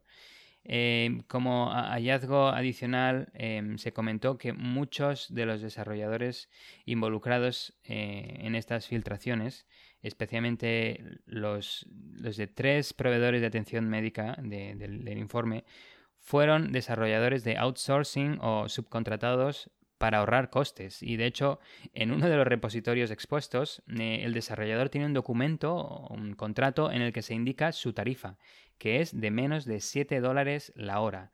Así que ahí se recibe lo que se paga un poquito. Em, los errores no se detectaron durante meses o años debido a que los propietarios del software, primero, no auditan la seguridad de su desarrollador y el cumplimiento de las políticas de seguridad, no tienen una forma de que los investigadores reporten problemas de seguridad tipo em, divulgación responsable o, responsible disclosure o, bueno, programa de back bounty, pero eso es un poquito más para empresas que son más maduras y tienen más, eh, más eh, budget, digamos, más, más dinero para, para crearlo. Y eh, no responden a los intentos de, de, esto de comunicación por parte de investigadores de seguridad por temor a que la notificación sea un ataque de ingeniería social. Como he comentado, en, en algunos casos el primer intento de, comunicación con la empresa por parte del investigador eh, no recibió nada, pero lo que hizo fue voy a comunicarme con los clientes de esta empresa. Igual a los clientes, a estos pacientes le van a hacer más caso que a mí. Y de hecho le hicieron caso. Y entonces es cuando se comunicaron con él y dijeron, oh sí, recibimos tu email, pero pensábamos que era phishing, así que nada, lo, no le hicimos caso.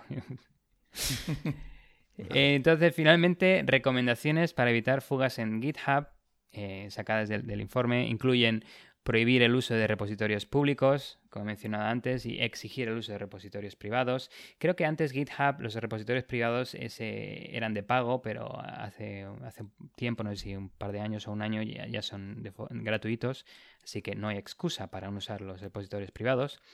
Eh, prohibir el uso de credenciales de inicio de sesión hardcodeadas en el código fuente. Esto, bueno, esto es de, de, EGB, de, clase de, primero. Así usar autenticación. EGB para los oyentes de menos de 30 años era la manera de llamar al, supongo que la parte escolar, los años escolares, entre el qué, 5 años y 15. Sí, 5 y 15, 14. Vamos. Y creo que es educación general básica o algo así, pero sí, ya hace años de eso. Sí, justo. Pero bueno, eh, de nuevo, utilizar autenticación de doble o multifactor para cuentas de correo electrónico y de hecho cualquier sistema online que trate datos tan críticos como estos, forzar cambios de contraseña periódicamente, eh, securizar el perímetro bloqueando conexiones de red innecesarias, tipo ¿por qué tenemos expuesto ese servidor FTP a Internet o SFTP o, lo que sea que, está expuesto y utilizar por el contrario redes VPN para que solo se puedan conectar los eh, desarrolladores que lo necesiten. Y como por último, educar a las personas sobre cómo evitar un ataque de phishing, indicando que siempre lo escalen para que lo investigue alguien que de hecho tenga las habilidades para determinar eh, la credibilidad de la comunicación y, que valore el, impacto de, este riesgo. Pues eh, muy interesante la noticia y estaba pensando en el tema de, de publicar credenciales o secretos en repositorios públicos. También he visto cosas como en en Trello. Eh, ¿Sabes? Esto, por si los mm. oyentes no conocen ese servicio, Trello es una manera de, de mantener pues unas tareas de manera para organizativa con equipos. Básicamente uno se lo puede imaginar como el Agile, ¿no? Que tiene pues las tareas que tiene aún por hacer, las que ya ha hecho, las que está bloqueadas. Pues Trello es una página web muy famosa que uno se puede registrar gratuita y tiene eso como de manera de manera electrónica, ¿no? Por así decirlo, en vez de sobre el papel. Pues eh, pasa exactamente lo mismo que en GitHub y mucha gente pues pone notas con contraseñas y cosas así públicas y ya ha habido investigadores que han encontrado portales de Trello eh, personales de gente que están abiertas a todo el mundo con, información muy sensible. O sea que hay muchas maneras de minar este tipo de información y como dices tú, Microsoft, no creo ni que hace un año, hace menos, pero sí, ahora ya se puede hacer de manera gratuita repositorios en GitHub eh, privados. De todas formas, la buena práctica sería que no haya ningún tipo de secreto en el código fuente. Así ni siquiera tenemos ni que confiar en Microsoft, que al fin y al cabo es el dueño de GitHub. Sí, pues muy bien, con esto, con esto ya pasamos a mi última noticia. ¿Y tú sabías que se pueden duplicar llaves solo con el sonido? Eh, no, yo como mucho poniéndolas en un molde, así, un tipo de matriz, tipo como En un jabón, ¿no? Como en, como en las pelis. Sí, o como cuando... Que, realmente se podría hacer. Como cuando hacen, iba a decir, una dentadura postiza de esas.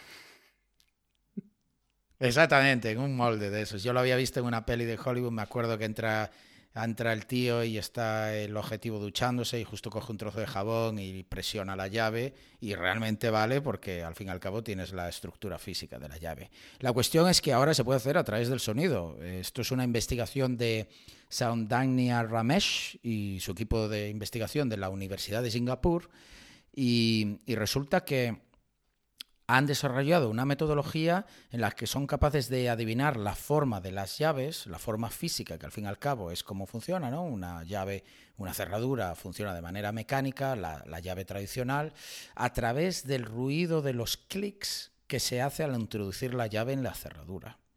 Esto solo funciona en la llaves que son dentadas. Si, me imagino que los oyentes están familiarizados con la clásica llave que tiene los dientes en una de las partes, pero también hay estas que son así planas, que son más de alta seguridad y tienen como agujeritos redondos. Pues esto es específicamente para las llaves más convencionales de, tampoco diría cerraduras más baratas, pero sí más comunes, que tienen pues esa estructura como de una sierra, ¿no? Llamémosle picos o dientes. Eh, la cuestión es que, como decía, la llave está formada por diferentes picos que en realidad es el secreto que tiene la llave, porque tiene diferentes alturas y es lo que hace que se mueven unos pines que hay dentro de la cerradura de manera que al tocar el pico de la llave se alinean de manera que se puede girar la llave, es decir, girar la cerradura y por tanto abrir la puerta. En realidad, eh, estos pines se llaman el perno y el contraperno y es un poco complejo para explicar mm, en un podcast sin tener la parte gráfica, pero como decía, lo único que, tenemos que entender es que una llave en forma de sierra tiene diferentes alturas, lo cual va a alinear estos trocitos de metal, estos pines, este perno y contraperno, dentro de la cerradura de manera que permite girarla porque ya no choca contra la cerradura impidiendo el giro. Una llave de seis dientes, porque las hay de diferentes, o de seis piquitos, eh, realmente son como unas 330.000 posibles llaves o combinaciones. Realmente matemáticamente son más, pero hay una, hay muchas, eh, hay como un estándar, por así decirlo, en que llaves comunes pues no se utilizan y por tanto hay muchas permutaciones que no son posibles. Por tanto, como decía, el estudio dice que una llave de, de seis eh, dientes pues puede ser unas 330.000 eh, posibles formas. Ese grupo de investigación se centra realmente en estudiar, me encantó esto, información física del entorno sin aparente valor o utilidad para desarrollar mejores tecnologías o comprometer las existentes. Traduzco literal. De hecho, en el pasado eh, fueron capaces de detectar el tipo de dron que estaba volando únicamente por el ruido que hacía. Básicamente hacían fingerprinting de drones en base al ruido que hacían las hélices. Esto que puede parecer trivial, en realidad es muy interesante, eh, a lo mejor para nivel militar, para, para saber deducir si es un, un dron comercial, si es un dron de guerra o si es un dron realmente que podemos tener o los oyentes o nosotros. Eso me recuerda, bueno, es un caso, un ejemplo de, de los temas de los side channel attacks o sea, ataques de, de canal lateral, que de hecho esto es realmente y totalmente pasivo, que hay algunos que, requieren de em, retroactivación eh, activa para completar el ataque, pero en este caso eh, el, tema se trata de identificar al dispositivo y solo con eh, lo que recibo de forma pasiva, de forma de canal lateral, puedo completar mi identificación. Sí, desde luego es, muy interesante y normalmente implica eh, equipos sofisticados y caros, pero como veremos no es el caso en esta investigación. La cuestión es que a raíz de esa investigación previa que habían hecho sobre, el, sobre identificar el tipo de dron que estaba volando en base a su ruido, se preguntaron si, si podrían usar el sonido que hace una llave al ser insertada en la cerradura para comprometer de alguna manera la cerradura. De hecho, se inspiraron también en una investigación previa de la Universidad Estatal de Wichita.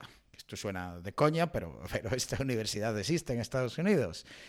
Y lo que hicieron, ojo, me parece súper guapo, comprometían cajas fuertes a través de los datos del giroscopio de los relojes inteligentes, del smartwatch.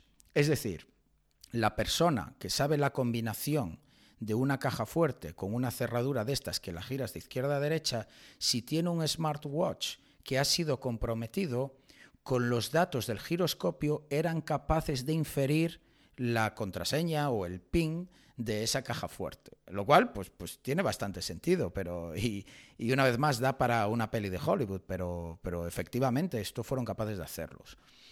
Pues eh, la cuestión es, se preguntaron, no solo el sonido, pero podríamos usar los micrófonos que hoy en día tienen avanzados los teléfonos para escuchar la inserción de la llave con nitidez.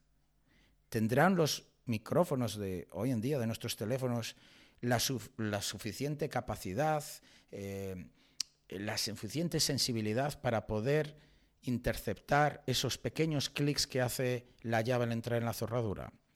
Pues desarrollaron una herramienta que se llama SpyKey que es un software de procesamiento de sonido para inferir la estructura física de una llave y así poder duplicarla. Básicamente lo que hacen es adivinar cuántos pines y qué altura tiene esa llave a través de los ruidos del clic y así la pueden duplicar luego ellos offline, por así decirlo. Lo que hace es medir los clics que hace el perno contra los picos de la llave. Insisto, esto es un poco difícil de explicar en un podcast, pero pongo en las referencias y notas del episodio no solo el paper, sino también el vídeo de presentación, que de hecho solo dura 15 minutos y la presentaron en una conferencia la semana pasada que se llama, creo que era HotCon, y ahí, pues evidentemente se puede ver a, esta investigadora dando la charla con las, eh, con las diapositivas y por tanto va a ser mucho más claro. La cuestión es que esos piquitos rozan contra, contra los pines, los pernos internos de la cerradura, de manera que hacen el clic. Pues lo que mide es la distancia entre esos clics, es decir, el tiempo que hay entre un clic y otro. Porque yo al principio, cuando empecé a leer esta, esta investigación, yo pensaba que lo que iba a medir era la intensidad del sonido con el que cae el pin para saber la profundidad del, pico y el valle, básicamente, de la llave, porque eso es realmente lo que necesitas saber. Pero no hacen eso porque no, no tiene suficiente calidad el sonido para hacer eso. Lo que hacen es medir cuánto espacio hay en tiempo entre un clic y otro. ¿Y eso por qué? Porque pueden averiguar la altura del pico, ya que hay un convenio en los fabricantes de llaves en el que el ángulo de los picos es constante. Si si ahora el oyente coge las llaves de su casa y tiene este tipo de llave, verá que el ángulo de la montaña es siempre el mismo, independientemente de su altura. Por tanto, al ser el mismo, si es más alto, tarda más en haber un clic porque tiene que recorrer más espacio. Por tanto, ellos son capaces de traducir cuánto, cuánto espacio hay entre clics para luego calcular realmente la altura de ese pico y por tanto saben también eh, la altura del valle, que es contra lo que choca el, perno. Hay, ellos plantean varios vectores de ataque. Por ejemplo, uno sería que un espía está cerca de la víctima cuando abre la puerta. Por ejemplo, imaginemos a alguien que quiere acceder a una fábrica y bueno, pues no sería demasiado sospechoso que haya varias personas a la vez intentando pasar por una puerta y se acercase para grabar el sonido mientras inserta la llave. Ellos mismos dicen que esto no es demasiado realístico porque han hecho pruebas y necesita estar el micrófono a 10 centímetros de la cerradura para ser capaz de captar el audio con suficiente nitidez como para luego poder convertirlo en estructura física. Y de hecho están trabajando en mejorar esto. Otro vector de ataque que plantean es instalar malware en el móvil de la víctima, como tú mencionabas en tu noticia anterior y activar el micrófono. Por tanto, así ahora no se trata de espionaje sobre las conversaciones que tiene una persona, sino que ya podemos robarle el dinero a través del ataque de tarjeta de crédito que tú dices y entrarle en casa porque puede, podemos básicamente duplicar su llave. La otra también eh, se me ocurre con aquella vulnerabilidad que tú descubriste en lo, en lo de Apple igual hacer la llamada esta maliciosa, hacer que has colgado pero no has colgado y todavía tienes la, la llamada activa y puedes escuchar. Oh, qué buena, qué buena. Me encanta Alexis porque va sacando investigaciones que he hecho yo anteriormente. Es verdad, eh, para los oyentes, eh, pues yo hace años eh, me puse a mirar el protocolo de Apple, el Continuity Protocol. Probablemente los usuarios que tengan un iPhone alguna vez han hecho una llamada desde el MacBook Pro porque eh, cuando uno recibe una llamada se puede coger el teléfono desde el ordenador. Pues ahí, evidentemente, hay una comunicación entre el teléfono y el ordenador donde se transmite audio. Pues mm, yo hice una investigación, reversé el protocolo y encontré una manera en la que es posible, como atacante, llamar a la víctima e impedir que cuelgue el teléfono, a pesar de que la víctima en su iPhone ve que ha colgado. Esto permitiría, si yo, por ejemplo, estoy, me estoy imaginando ahora sobre la marcha, eh, tengo una víctima delante mía que sé dónde vive, sé que está a punto de entrar, le hago una llamada, le digo que me he equivocado, el teléfono sigue realmente activo y justo va a entrar y ya podría duplicar la llave. Evidentemente esto eh, requiere mucho un escenario idóneo, ¿no? Pero sí que sería algo posible, muy bien apunte. Y si alguno de los oyentes está eh, interesado en esa investigación, di la charla en la Ecoparty, que es una conferencia fantástica de unos muy buenos amigos nuestros eh, argentinos. O sea que la charla está en español y la puedo encontrar en mi página web martinvigo.com o en mi canal de, YouTube. Así que sí, pues mira, sería otro vector de ataque. Y continuando con los vectores de ataque que planteaban los investigadores, uno más sería comprometer dispositivos IoT como un sistema de alarma o un timbre inteligente que suele estar al lado de la cerradura y que normalmente tiene un micrófono pues para obtener el sonido, micrófonos profesionales a distancia, que a veces los hemos visto en película, que es como ese disco que parece un pequeño satélite que es como para enfocar y, y recibir las ondas, pues podría ser posible quizá. Y como último plantean pues directamente instalar micrófonos ocultos cerca de la cerradura, que también sería posible, la verdad. Pero sí que hay desventajas y de hecho eh, cuando eh, el reportero de, en concreto de cuando yo vi esta noticia, entre otras muchas, eh, preguntaba a otros expertos en, específicamente en sonido, ya no en ciberseguridad, decían que una de las cosas es que hay que saber el modelo de la llave para empezar. Pero bueno, eso la verdad no hay tantas. Mm, en las conferencias de ciberseguridad, tú lo sabes bien, Alexis, eh, sobre todo un DEFCON, siempre hay una de esas villas, como le llaman, de, la organización Tool, que se dedican a hacer, eh, pues a enseñarte a utilizar ganzúas y abrir cerraduras. La verdad es que es súper divertido. Pues eh, yo he ido a una de sus charlas y vamos, hay modelos muy, muy comunes en todos los Estados Unidos que a lo mejor cubren el 80% de las cerraduras. Estoy diciendo una cifra ahora mismo, pero para para hacer un punto de que, de que, la mayoría de las cerraduras en Estados Unidos son los dos, tres mismos modelos. Eh, otra de las desventajas es que la inserción de la llave tiene que ser a una velocidad casi constante. Claro, si yo inserto la llave muy rápido, muy despacio o algo que básicamente no sea constante, pues entonces los clics no voy a poder medir la distancia entre ellos de manera eficiente. Para evitar que, que, sepan mi llave, lo que tendría que hacer es meter un poquito, sacarla un poquito. meter la llave y luego volverla a sacar. Ruidos externos como un llavero o tráfico impedirían que se pudiese obtener el sonido de manera lo suficientemente limpia como para interpretar los clics, sobre todo el del llavero es verdad, muy poca gente hoy en día tiene una llave sola, ¿no? Entonces al llevar otras llaves que van a tintinear, pues claro, es más complicado.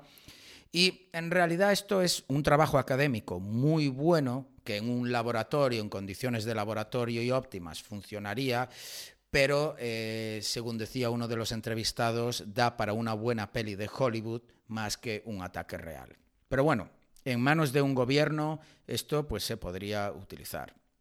Y para terminar, solo mencionar que hay otras maneras de duplicar las llaves y, como siempre en tierra de hackers, no solo queremos cubrir noticias, sino aprovechar mediante estas noticias para dar consejos a, a los oyentes.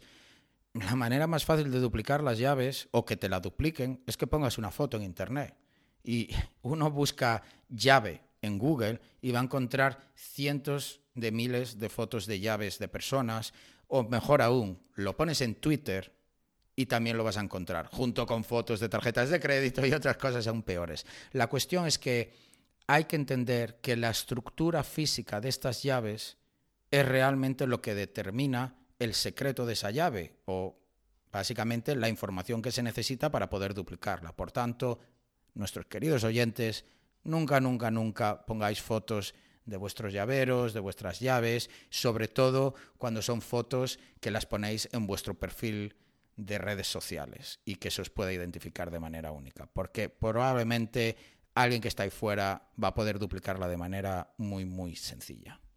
El tema de Twitter, de hecho, es bastante eh, preocupante porque dices, bueno, subo, he hecho una imagen a la llave y, la subo a Twitter y tal. Y entonces si alguien la encuentra, pues tiene ahí los metadatos y puede saber la ubicación de, de dónde he hecho mm. esa, esa, foto, que normalmente igual la vas a hacer en casa. Y de, bueno, ok, elimino los metadatos de la imagen, pero Twitter también tiene, añade geoinformación a veces también a, los tweets, ¿no? Pues ahí tienes doble eh, encapsulado de metadata que si no, si no se va con cuidado se puede eh, liquear sí, y exponer. Muy, muy cierto. Y de hecho es muy común exactamente lo que dices tú, porque yo hice la búsqueda, la típica foto de la persona que se acaba de comprar su casa y pone una foto de la llave enfrente de la casa. Y como la subas a algún sitio donde nos elimina los, eh, los metadatos, efectivamente van a estar ahí las coordenadas exactas de donde has sacado la, la llave. No des ideas, Alexis, no des ideas pero efectivamente algo a tener en cuenta. Por tanto, no saquéis fotos a vuestras llaves. Muy buena. Y de hecho está también un poquito relacionada con la que con la noticia que voy a comentar ahora yo también, eh, que, se llama, eh, la han llamado Mag Hacker. Mag viene de magneto, magnetism, de, de, imán, básicamente, de campo magnético, eh, que es un ataque que permite capturar lo que un usuario escribe. Ahí lo dejo como ha dicho Martín, un poquito de tensión. Em, el ataque, de hecho, abusa, no es que se pueda así tal cual de cualquier, eh, cualquier bolígrafo o cualquier instrumento de escritura. El ataque eh, asume y, abusa eh, el hecho de que los bolígrafos inteligentes, los smart pens, tienen un imán interno que permite que el bolígrafo se adhiera al dispositivo móvil que lo complementa como los iPads o las Microsoft Surface o estos tipos de, tablets o dispositivos móviles. Cuando se utiliza el bolígrafo al moverse, el campo magnético del imán interno también varía, y estas sutilezas en la variación del campo magnético pueden ser identificadas por un dispositivo móvil normal que esté en proximidad mediante el magnetómetro digital que tienen la mayoría de teléfonos móviles.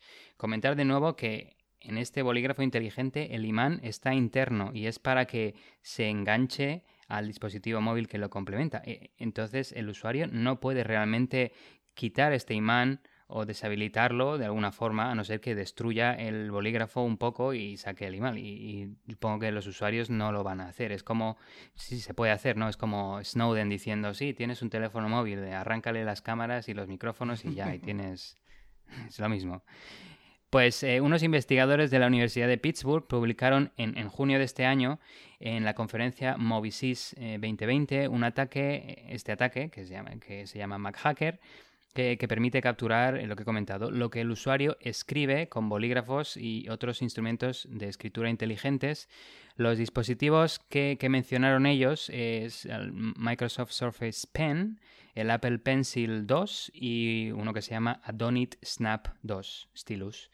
Em, las, características del ataque, eh, los investigadores comentan que según ellos, es de alta precisión debido a que un campo magnético es consistente y no se altera fácilmente por fuerzas externas, a diferencia de otras técnicas de captura de escritura, como la identificación de sonido, que sería algo similar a lo que Martina ha mencionado. Si hay sonidos que interfieren con el sonido en sí que quieres eh, descubrir, pues te van a estropear el ataque o fluctuaciones en las señales inalámbricas, que hay algunos ataques que se basan en cómo una persona se va moviendo en, en un en un espacio eh, específico y eh, miden un poquito dónde está esa persona o lo que hace o lo que, cómo se mueve en base a las fluctuaciones de las señales inalámbricas de puntos de acceso o similares. Pues esas señales inalámbricas también son muy, muy alterables eh, con, con, temas externos. En este caso, el campo magnético mm, parece que no se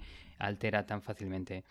Es de bajo coste, ya que solo se necesita un simple imán, a diferencia de otras técnicas de ataque que requieren múltiples magnetómetros. Em, se pueden utilizar teléfonos móviles básicos, como los que tenemos todos, incluso relojes y pulseras inteligentes, como, como he dicho, por ejemplo, el Apple Watch o Fitbit, u otros dispositivos similares. Em, es altamente encubierto y difícil de identificar, aparentemente, ya que se puede lanzar desde el propio dispositivo del atacante, como hemos mencionado, eh, utilizar eh, al, enemigo, utilizar a, la víctima para, que te ayude con tu ataque, eh, sin tener que comprometer dispositivos de la víctima. Y esto se puede hacer de forma remota y sin necesidad de tener línea de visión directa con la víctima debido a la buena penetración del campo magnético en materiales. Em, escenarios prácticos comentaron que bueno, esto es bastante em, útil para el atacante, obviamente, en lugares con donde hay mucha gente, como por ejemplo estaciones de transporte, aeropuertos, tren, bus o restaurantes, bibliotecas públicas. Hay tanta gente que igual te puedes acercar más o menos a, la, persona en concreto en la que quieres eh, capturar la escritura. El ataque se han enfocado, claro, eh, hay que decir, la gente escribe en muchos idiomas, no sé cuántos idiomas hay en el mundo, pero probablemente casi miles. Eh, este ataque se centra solo, en inglés, que es probablemente el, más utilizado en el mundo, pero eh, dicen que quieren eh, expandirlo a otros idiomas también.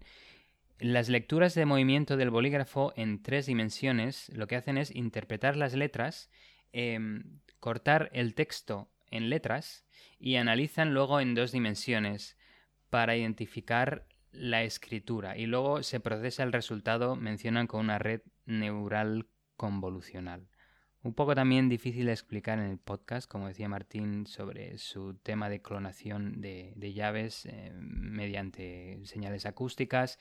Pero el tema es que cuando se escribe, uno no escribe en dos dimensiones, ¿verdad? Porque tienes, tienes un plano, escribes como en tres dimensiones. y imagínate ver una palabra, imaginaos cómo se escribe una palabra en papel, vale, eso es dos dimensiones, pero ahora imaginaos doblar el papel y hacerlo como en tres dimensiones, es, algo complicado y requiere, por eso requieren temas de red neural y temas así. Em, problemas y limitaciones que comentan, uno es el tiempo o velocidad, de nuevo similar a como Martín ha mencionado, eh, si la metes la llave muy rápido o muy despacio, pues eso eh, afecta a la, efectividad, valga la redundancia, del, ataque. Em, y los, investigadores comentaron que eh, el tiempo que se tarda en escribir em, no se tarda lo mismo en escribir todas las letras. Por ejemplo, se tarda más en escribir la letra E que la letra L. Y esto tiene sentido. Y cualquier oyente lo puede comprobar eh, de forma con ellos mismos. Eh, Manual. Eh, también lo comentan que hay diferencias en tiempo de escritura en función de la persona. Igual Martín eh, escribe a la velocidad de la luz y yo escribo mucho más lento o viceversa. Eso me recuerda al ataque que hay que ha sido utilizado por agencias de inteligencia para identificar a sospechosos. El patrón de tecleo cuando escribes eh, un texto largo, es decir, la velocidad con la que pulsas las diferentes teclas del teclado. Y lo que hacen es primero copiar el texto offline, por así decirlo, en un blog de notas y luego lo copian y lo pegan en la página web donde quieren escribir. Porque puede haber código JavaScript en una página, digamos, en un foro de la Deep Web que está comprometido, donde hay el anonimato porque no se sabe quién está detrás, pero a través de cómo escribe en ese foro, la velocidad con la que escribe, más allá hay otros ataques, evidentemente, de análisis lingüístico y todo esto, pero se puede hacer algo de fingerprinting. Por tanto, sí que se han dado casos de delincuentes que son súper paranoicos porque, evidentemente, están cometiendo un delito, eh, que copian, el, copian y pegan el texto offline para luego copiarlo directamente en la página web donde quieran postear. Muy buena esa también. Si no, una que se me ocurre también podría ser usar el tema de dictado. Esperando que no te graben el audio, pero dictarle a... Mm, ya, yo creo que casi es peor, ¿no? Pero sí, bueno, a ver, realmente podría valer porque el dictado es en tu sucede en tu sistema operativo. De hecho, tienes razón. El dictado en sí, el lenguaje se procesa en el sistema operativo, no la página web. Y es simplemente luego el teclado pues escribe directamente lo que estás diciendo. Por tanto, eso podría ser otra manera, porque realmente la velocidad va a ser el cómo el algoritmo interprete lo que estás diciendo, no realmente la velocidad con la que hablas. Tenemos eh, modelos de negocio para cibercriminales aquí, para dar y vender. Sí. Yo te pues digo una cosa, realmente eh, creo que vamos a ganar muchos oyentes esta semana, pero productores de cine. Porque es que con este podcast estamos, ya hemos escrito cinco películas de blockbuster de, Hollywood. Así que quizá en vez de poner publicidad en el podcast, que, puede ser una manera de monetizarlo, lo que hacemos es vender guiones eh, de películas y así, eh, pues mira, tenemos un ingreso extra de esa manera. Muy buena, sí. Pues em, vuelvo a, retomar el hilo donde estábamos comentándolo. Era el tema de diferencias en tiempo de escritura en función de la persona. Pues los investigadores identificaron que esto crea una variación en la identificación, en la precisión de, bueno, de, identificar a la, escritura eh, hasta con una, una efectividad del 70%. Entonces, para evitar este problema, los investigadores eh, se basaron en la frecuencia de los cambios de la velocidad de escritura. Y aquí lo que se, en lo que se enfocaron fue en que la velocidad de escritura de letras es a alta velocidad es distinta a la de la transición entre letras, casi constante. Es decir, cuando tú escribes la E, cualquier letra, la escribes y luego te paras a escribir la siguiente y es el siguiente. Y entonces es ahí un poco también, em, es, eso se, basaron en, en, esa, en, esa asunción para, para, bueno, para un poco mejorar su precisión. Y de esta forma utilizan esto para segmentar las palabras y de esta forma identificar las letras de forma individual. Cuando hay esta, esta baja velocidad, saben que se, se, ha acabado o se empieza una nueva letra. Entonces ahí dividen las letras y luego las van uniendo. Em, calcularon que en, función de la velocidad tienen precisiones de si la velocidad es alta, eh, perdón, si la velocidad es baja tienen precisión del 80%, si la velocidad es media tienen eh, una precisión de un 75% y si la velocidad es alta es de un 60%. Ellos comentan que eh, la velocidad alta... ¿Y si es un médico el que escribe? Eso te iba a decir ahora. La velocidad alta es típicamente solo usada en modo cursiva, que si te fijas, yo lo he probado yo mismo, cuando escribes así como en cursiva es como todo, todo parece una línea así en diagonal y, y vas como más rápido, la típica letra de médicos, que por eso son los médicos. Ahora dices clic Ahora me hace clic, los médicos escriben así porque no quieren pasar más tiempo contigo, entonces van a por el siguiente y entonces te escriben la receta así o el informe, lo que sea. Entonces dicen que esto es la velocidad alta no es la normal que se encuentra en el mundo real, ni la baja tampoco, es normalmente la media, que eso tiene una efectividad de precisión del 75%. Em, luego también comentaban que hay una limitación también entre la traducción entre los datos en 3D, como he mencionado antes, y 2D. Eh, requiere también personalización en función del escrito de cada persona, porque no sé, igual hay veces hay gente que, que, no sé, que tiene la tablet de alguna orientación en particular o, igual está moviendo la tablet mientras va escribiendo, o bueno, varias características que se tiene también que personalizar, con lo cual este ataque tampoco igual se puede hacer de forma masiva, pero bueno. Em, y luego Comenta también el tema de red neuronal convolucional, que lo mencioné antes, que necesita ser entrenada con fuentes y textos escritos a mano. Así que le tienen, tienen que encontrar esto y tienen que dárselo. Eh, aunque hicieron eh, obtuvieron textos escritos a mano y, fuentes eh, online y luego hicieron una prueba en, en, cinco personas y más o menos pues le daba buena buena, buena precisión de hasta un 80 o 90%, dependiendo del siguiente punto, es la distancia. Eh, para, obtener una precisión de, del 90%, tienen que estar a 5 centímetros de distancia. Entonces, cuando estaba leyendo la noticia y decían que no, bueno, este el, tema es que es un imán y el campo magnético no tiene interferencias y, llega muy lejos, atraviesa paredes, ¿verdad? pero si tiene que estar a 5 centímetros para obtener eh, precisión del 90%, no sé. Pero bueno, luego dicen también, eh, si estás a 10 centímetros tienes un 80% de precisión ah, y así van incrementando y, la, peor que pudieron em, identificar es a 20 centímetros tienes una precisión de un 63% que dices, bueno, es casi la mitad de las palabras eh, o de las letras. Entonces, bueno, no sé, si, si estás escribiendo algo, em, porque la verdad, escribir se me ocurre también escribir con un pen, con un bolígrafo inteligente, tú no escribes una contraseña con un bolígrafo inteligente. Como mucho lo que haces es una firma o tomar notas.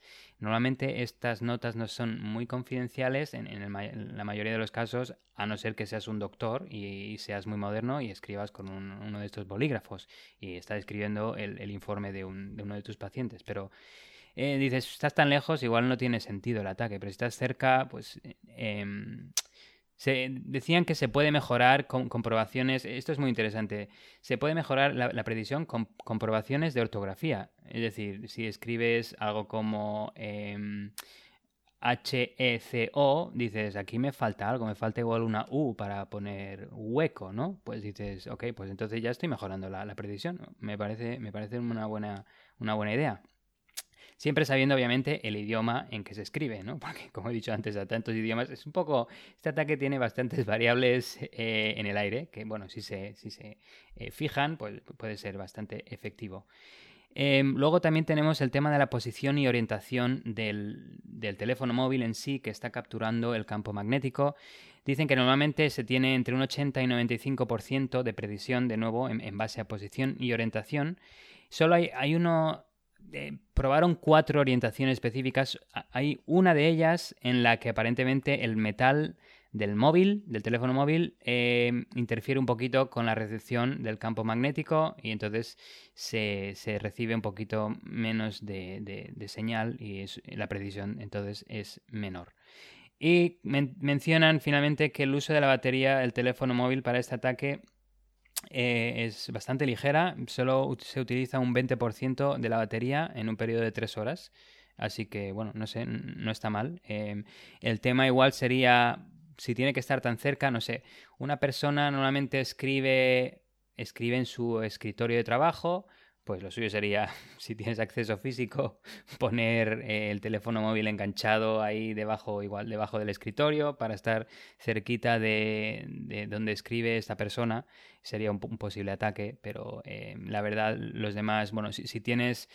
También puede ser si estás en un estos espacios de, de, oficinas compartidas tipo WeWork, ¿no? O similares, si estás eh, cerca de otra persona que, en estos se, comparten mucho y las, las, oficinas están muy cerca la una de la otra, pues igual también puedes ponerlo en la pared y está cerquita del otro e igual puedes llevar a cabo este ataque.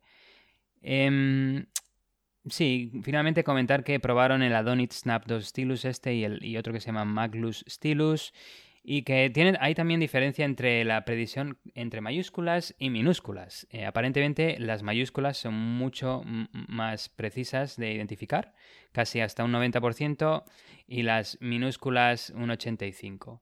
Y bueno, acabo con eh, contramedidas y recomendaciones. Em, ¿Qué se puede hacer para evitar este ataque? Pues bueno, escribir en otros idiomas además del inglés, eh, ya que este ataque solo está entrenado para inglés. Eh, escribir en curva continua y cursiva, que es más difícil de reconocer, eh, es, escribir como un doctor. escribir muy rápido, es más difícil. Sacarse la carrera de medicina de 8 años.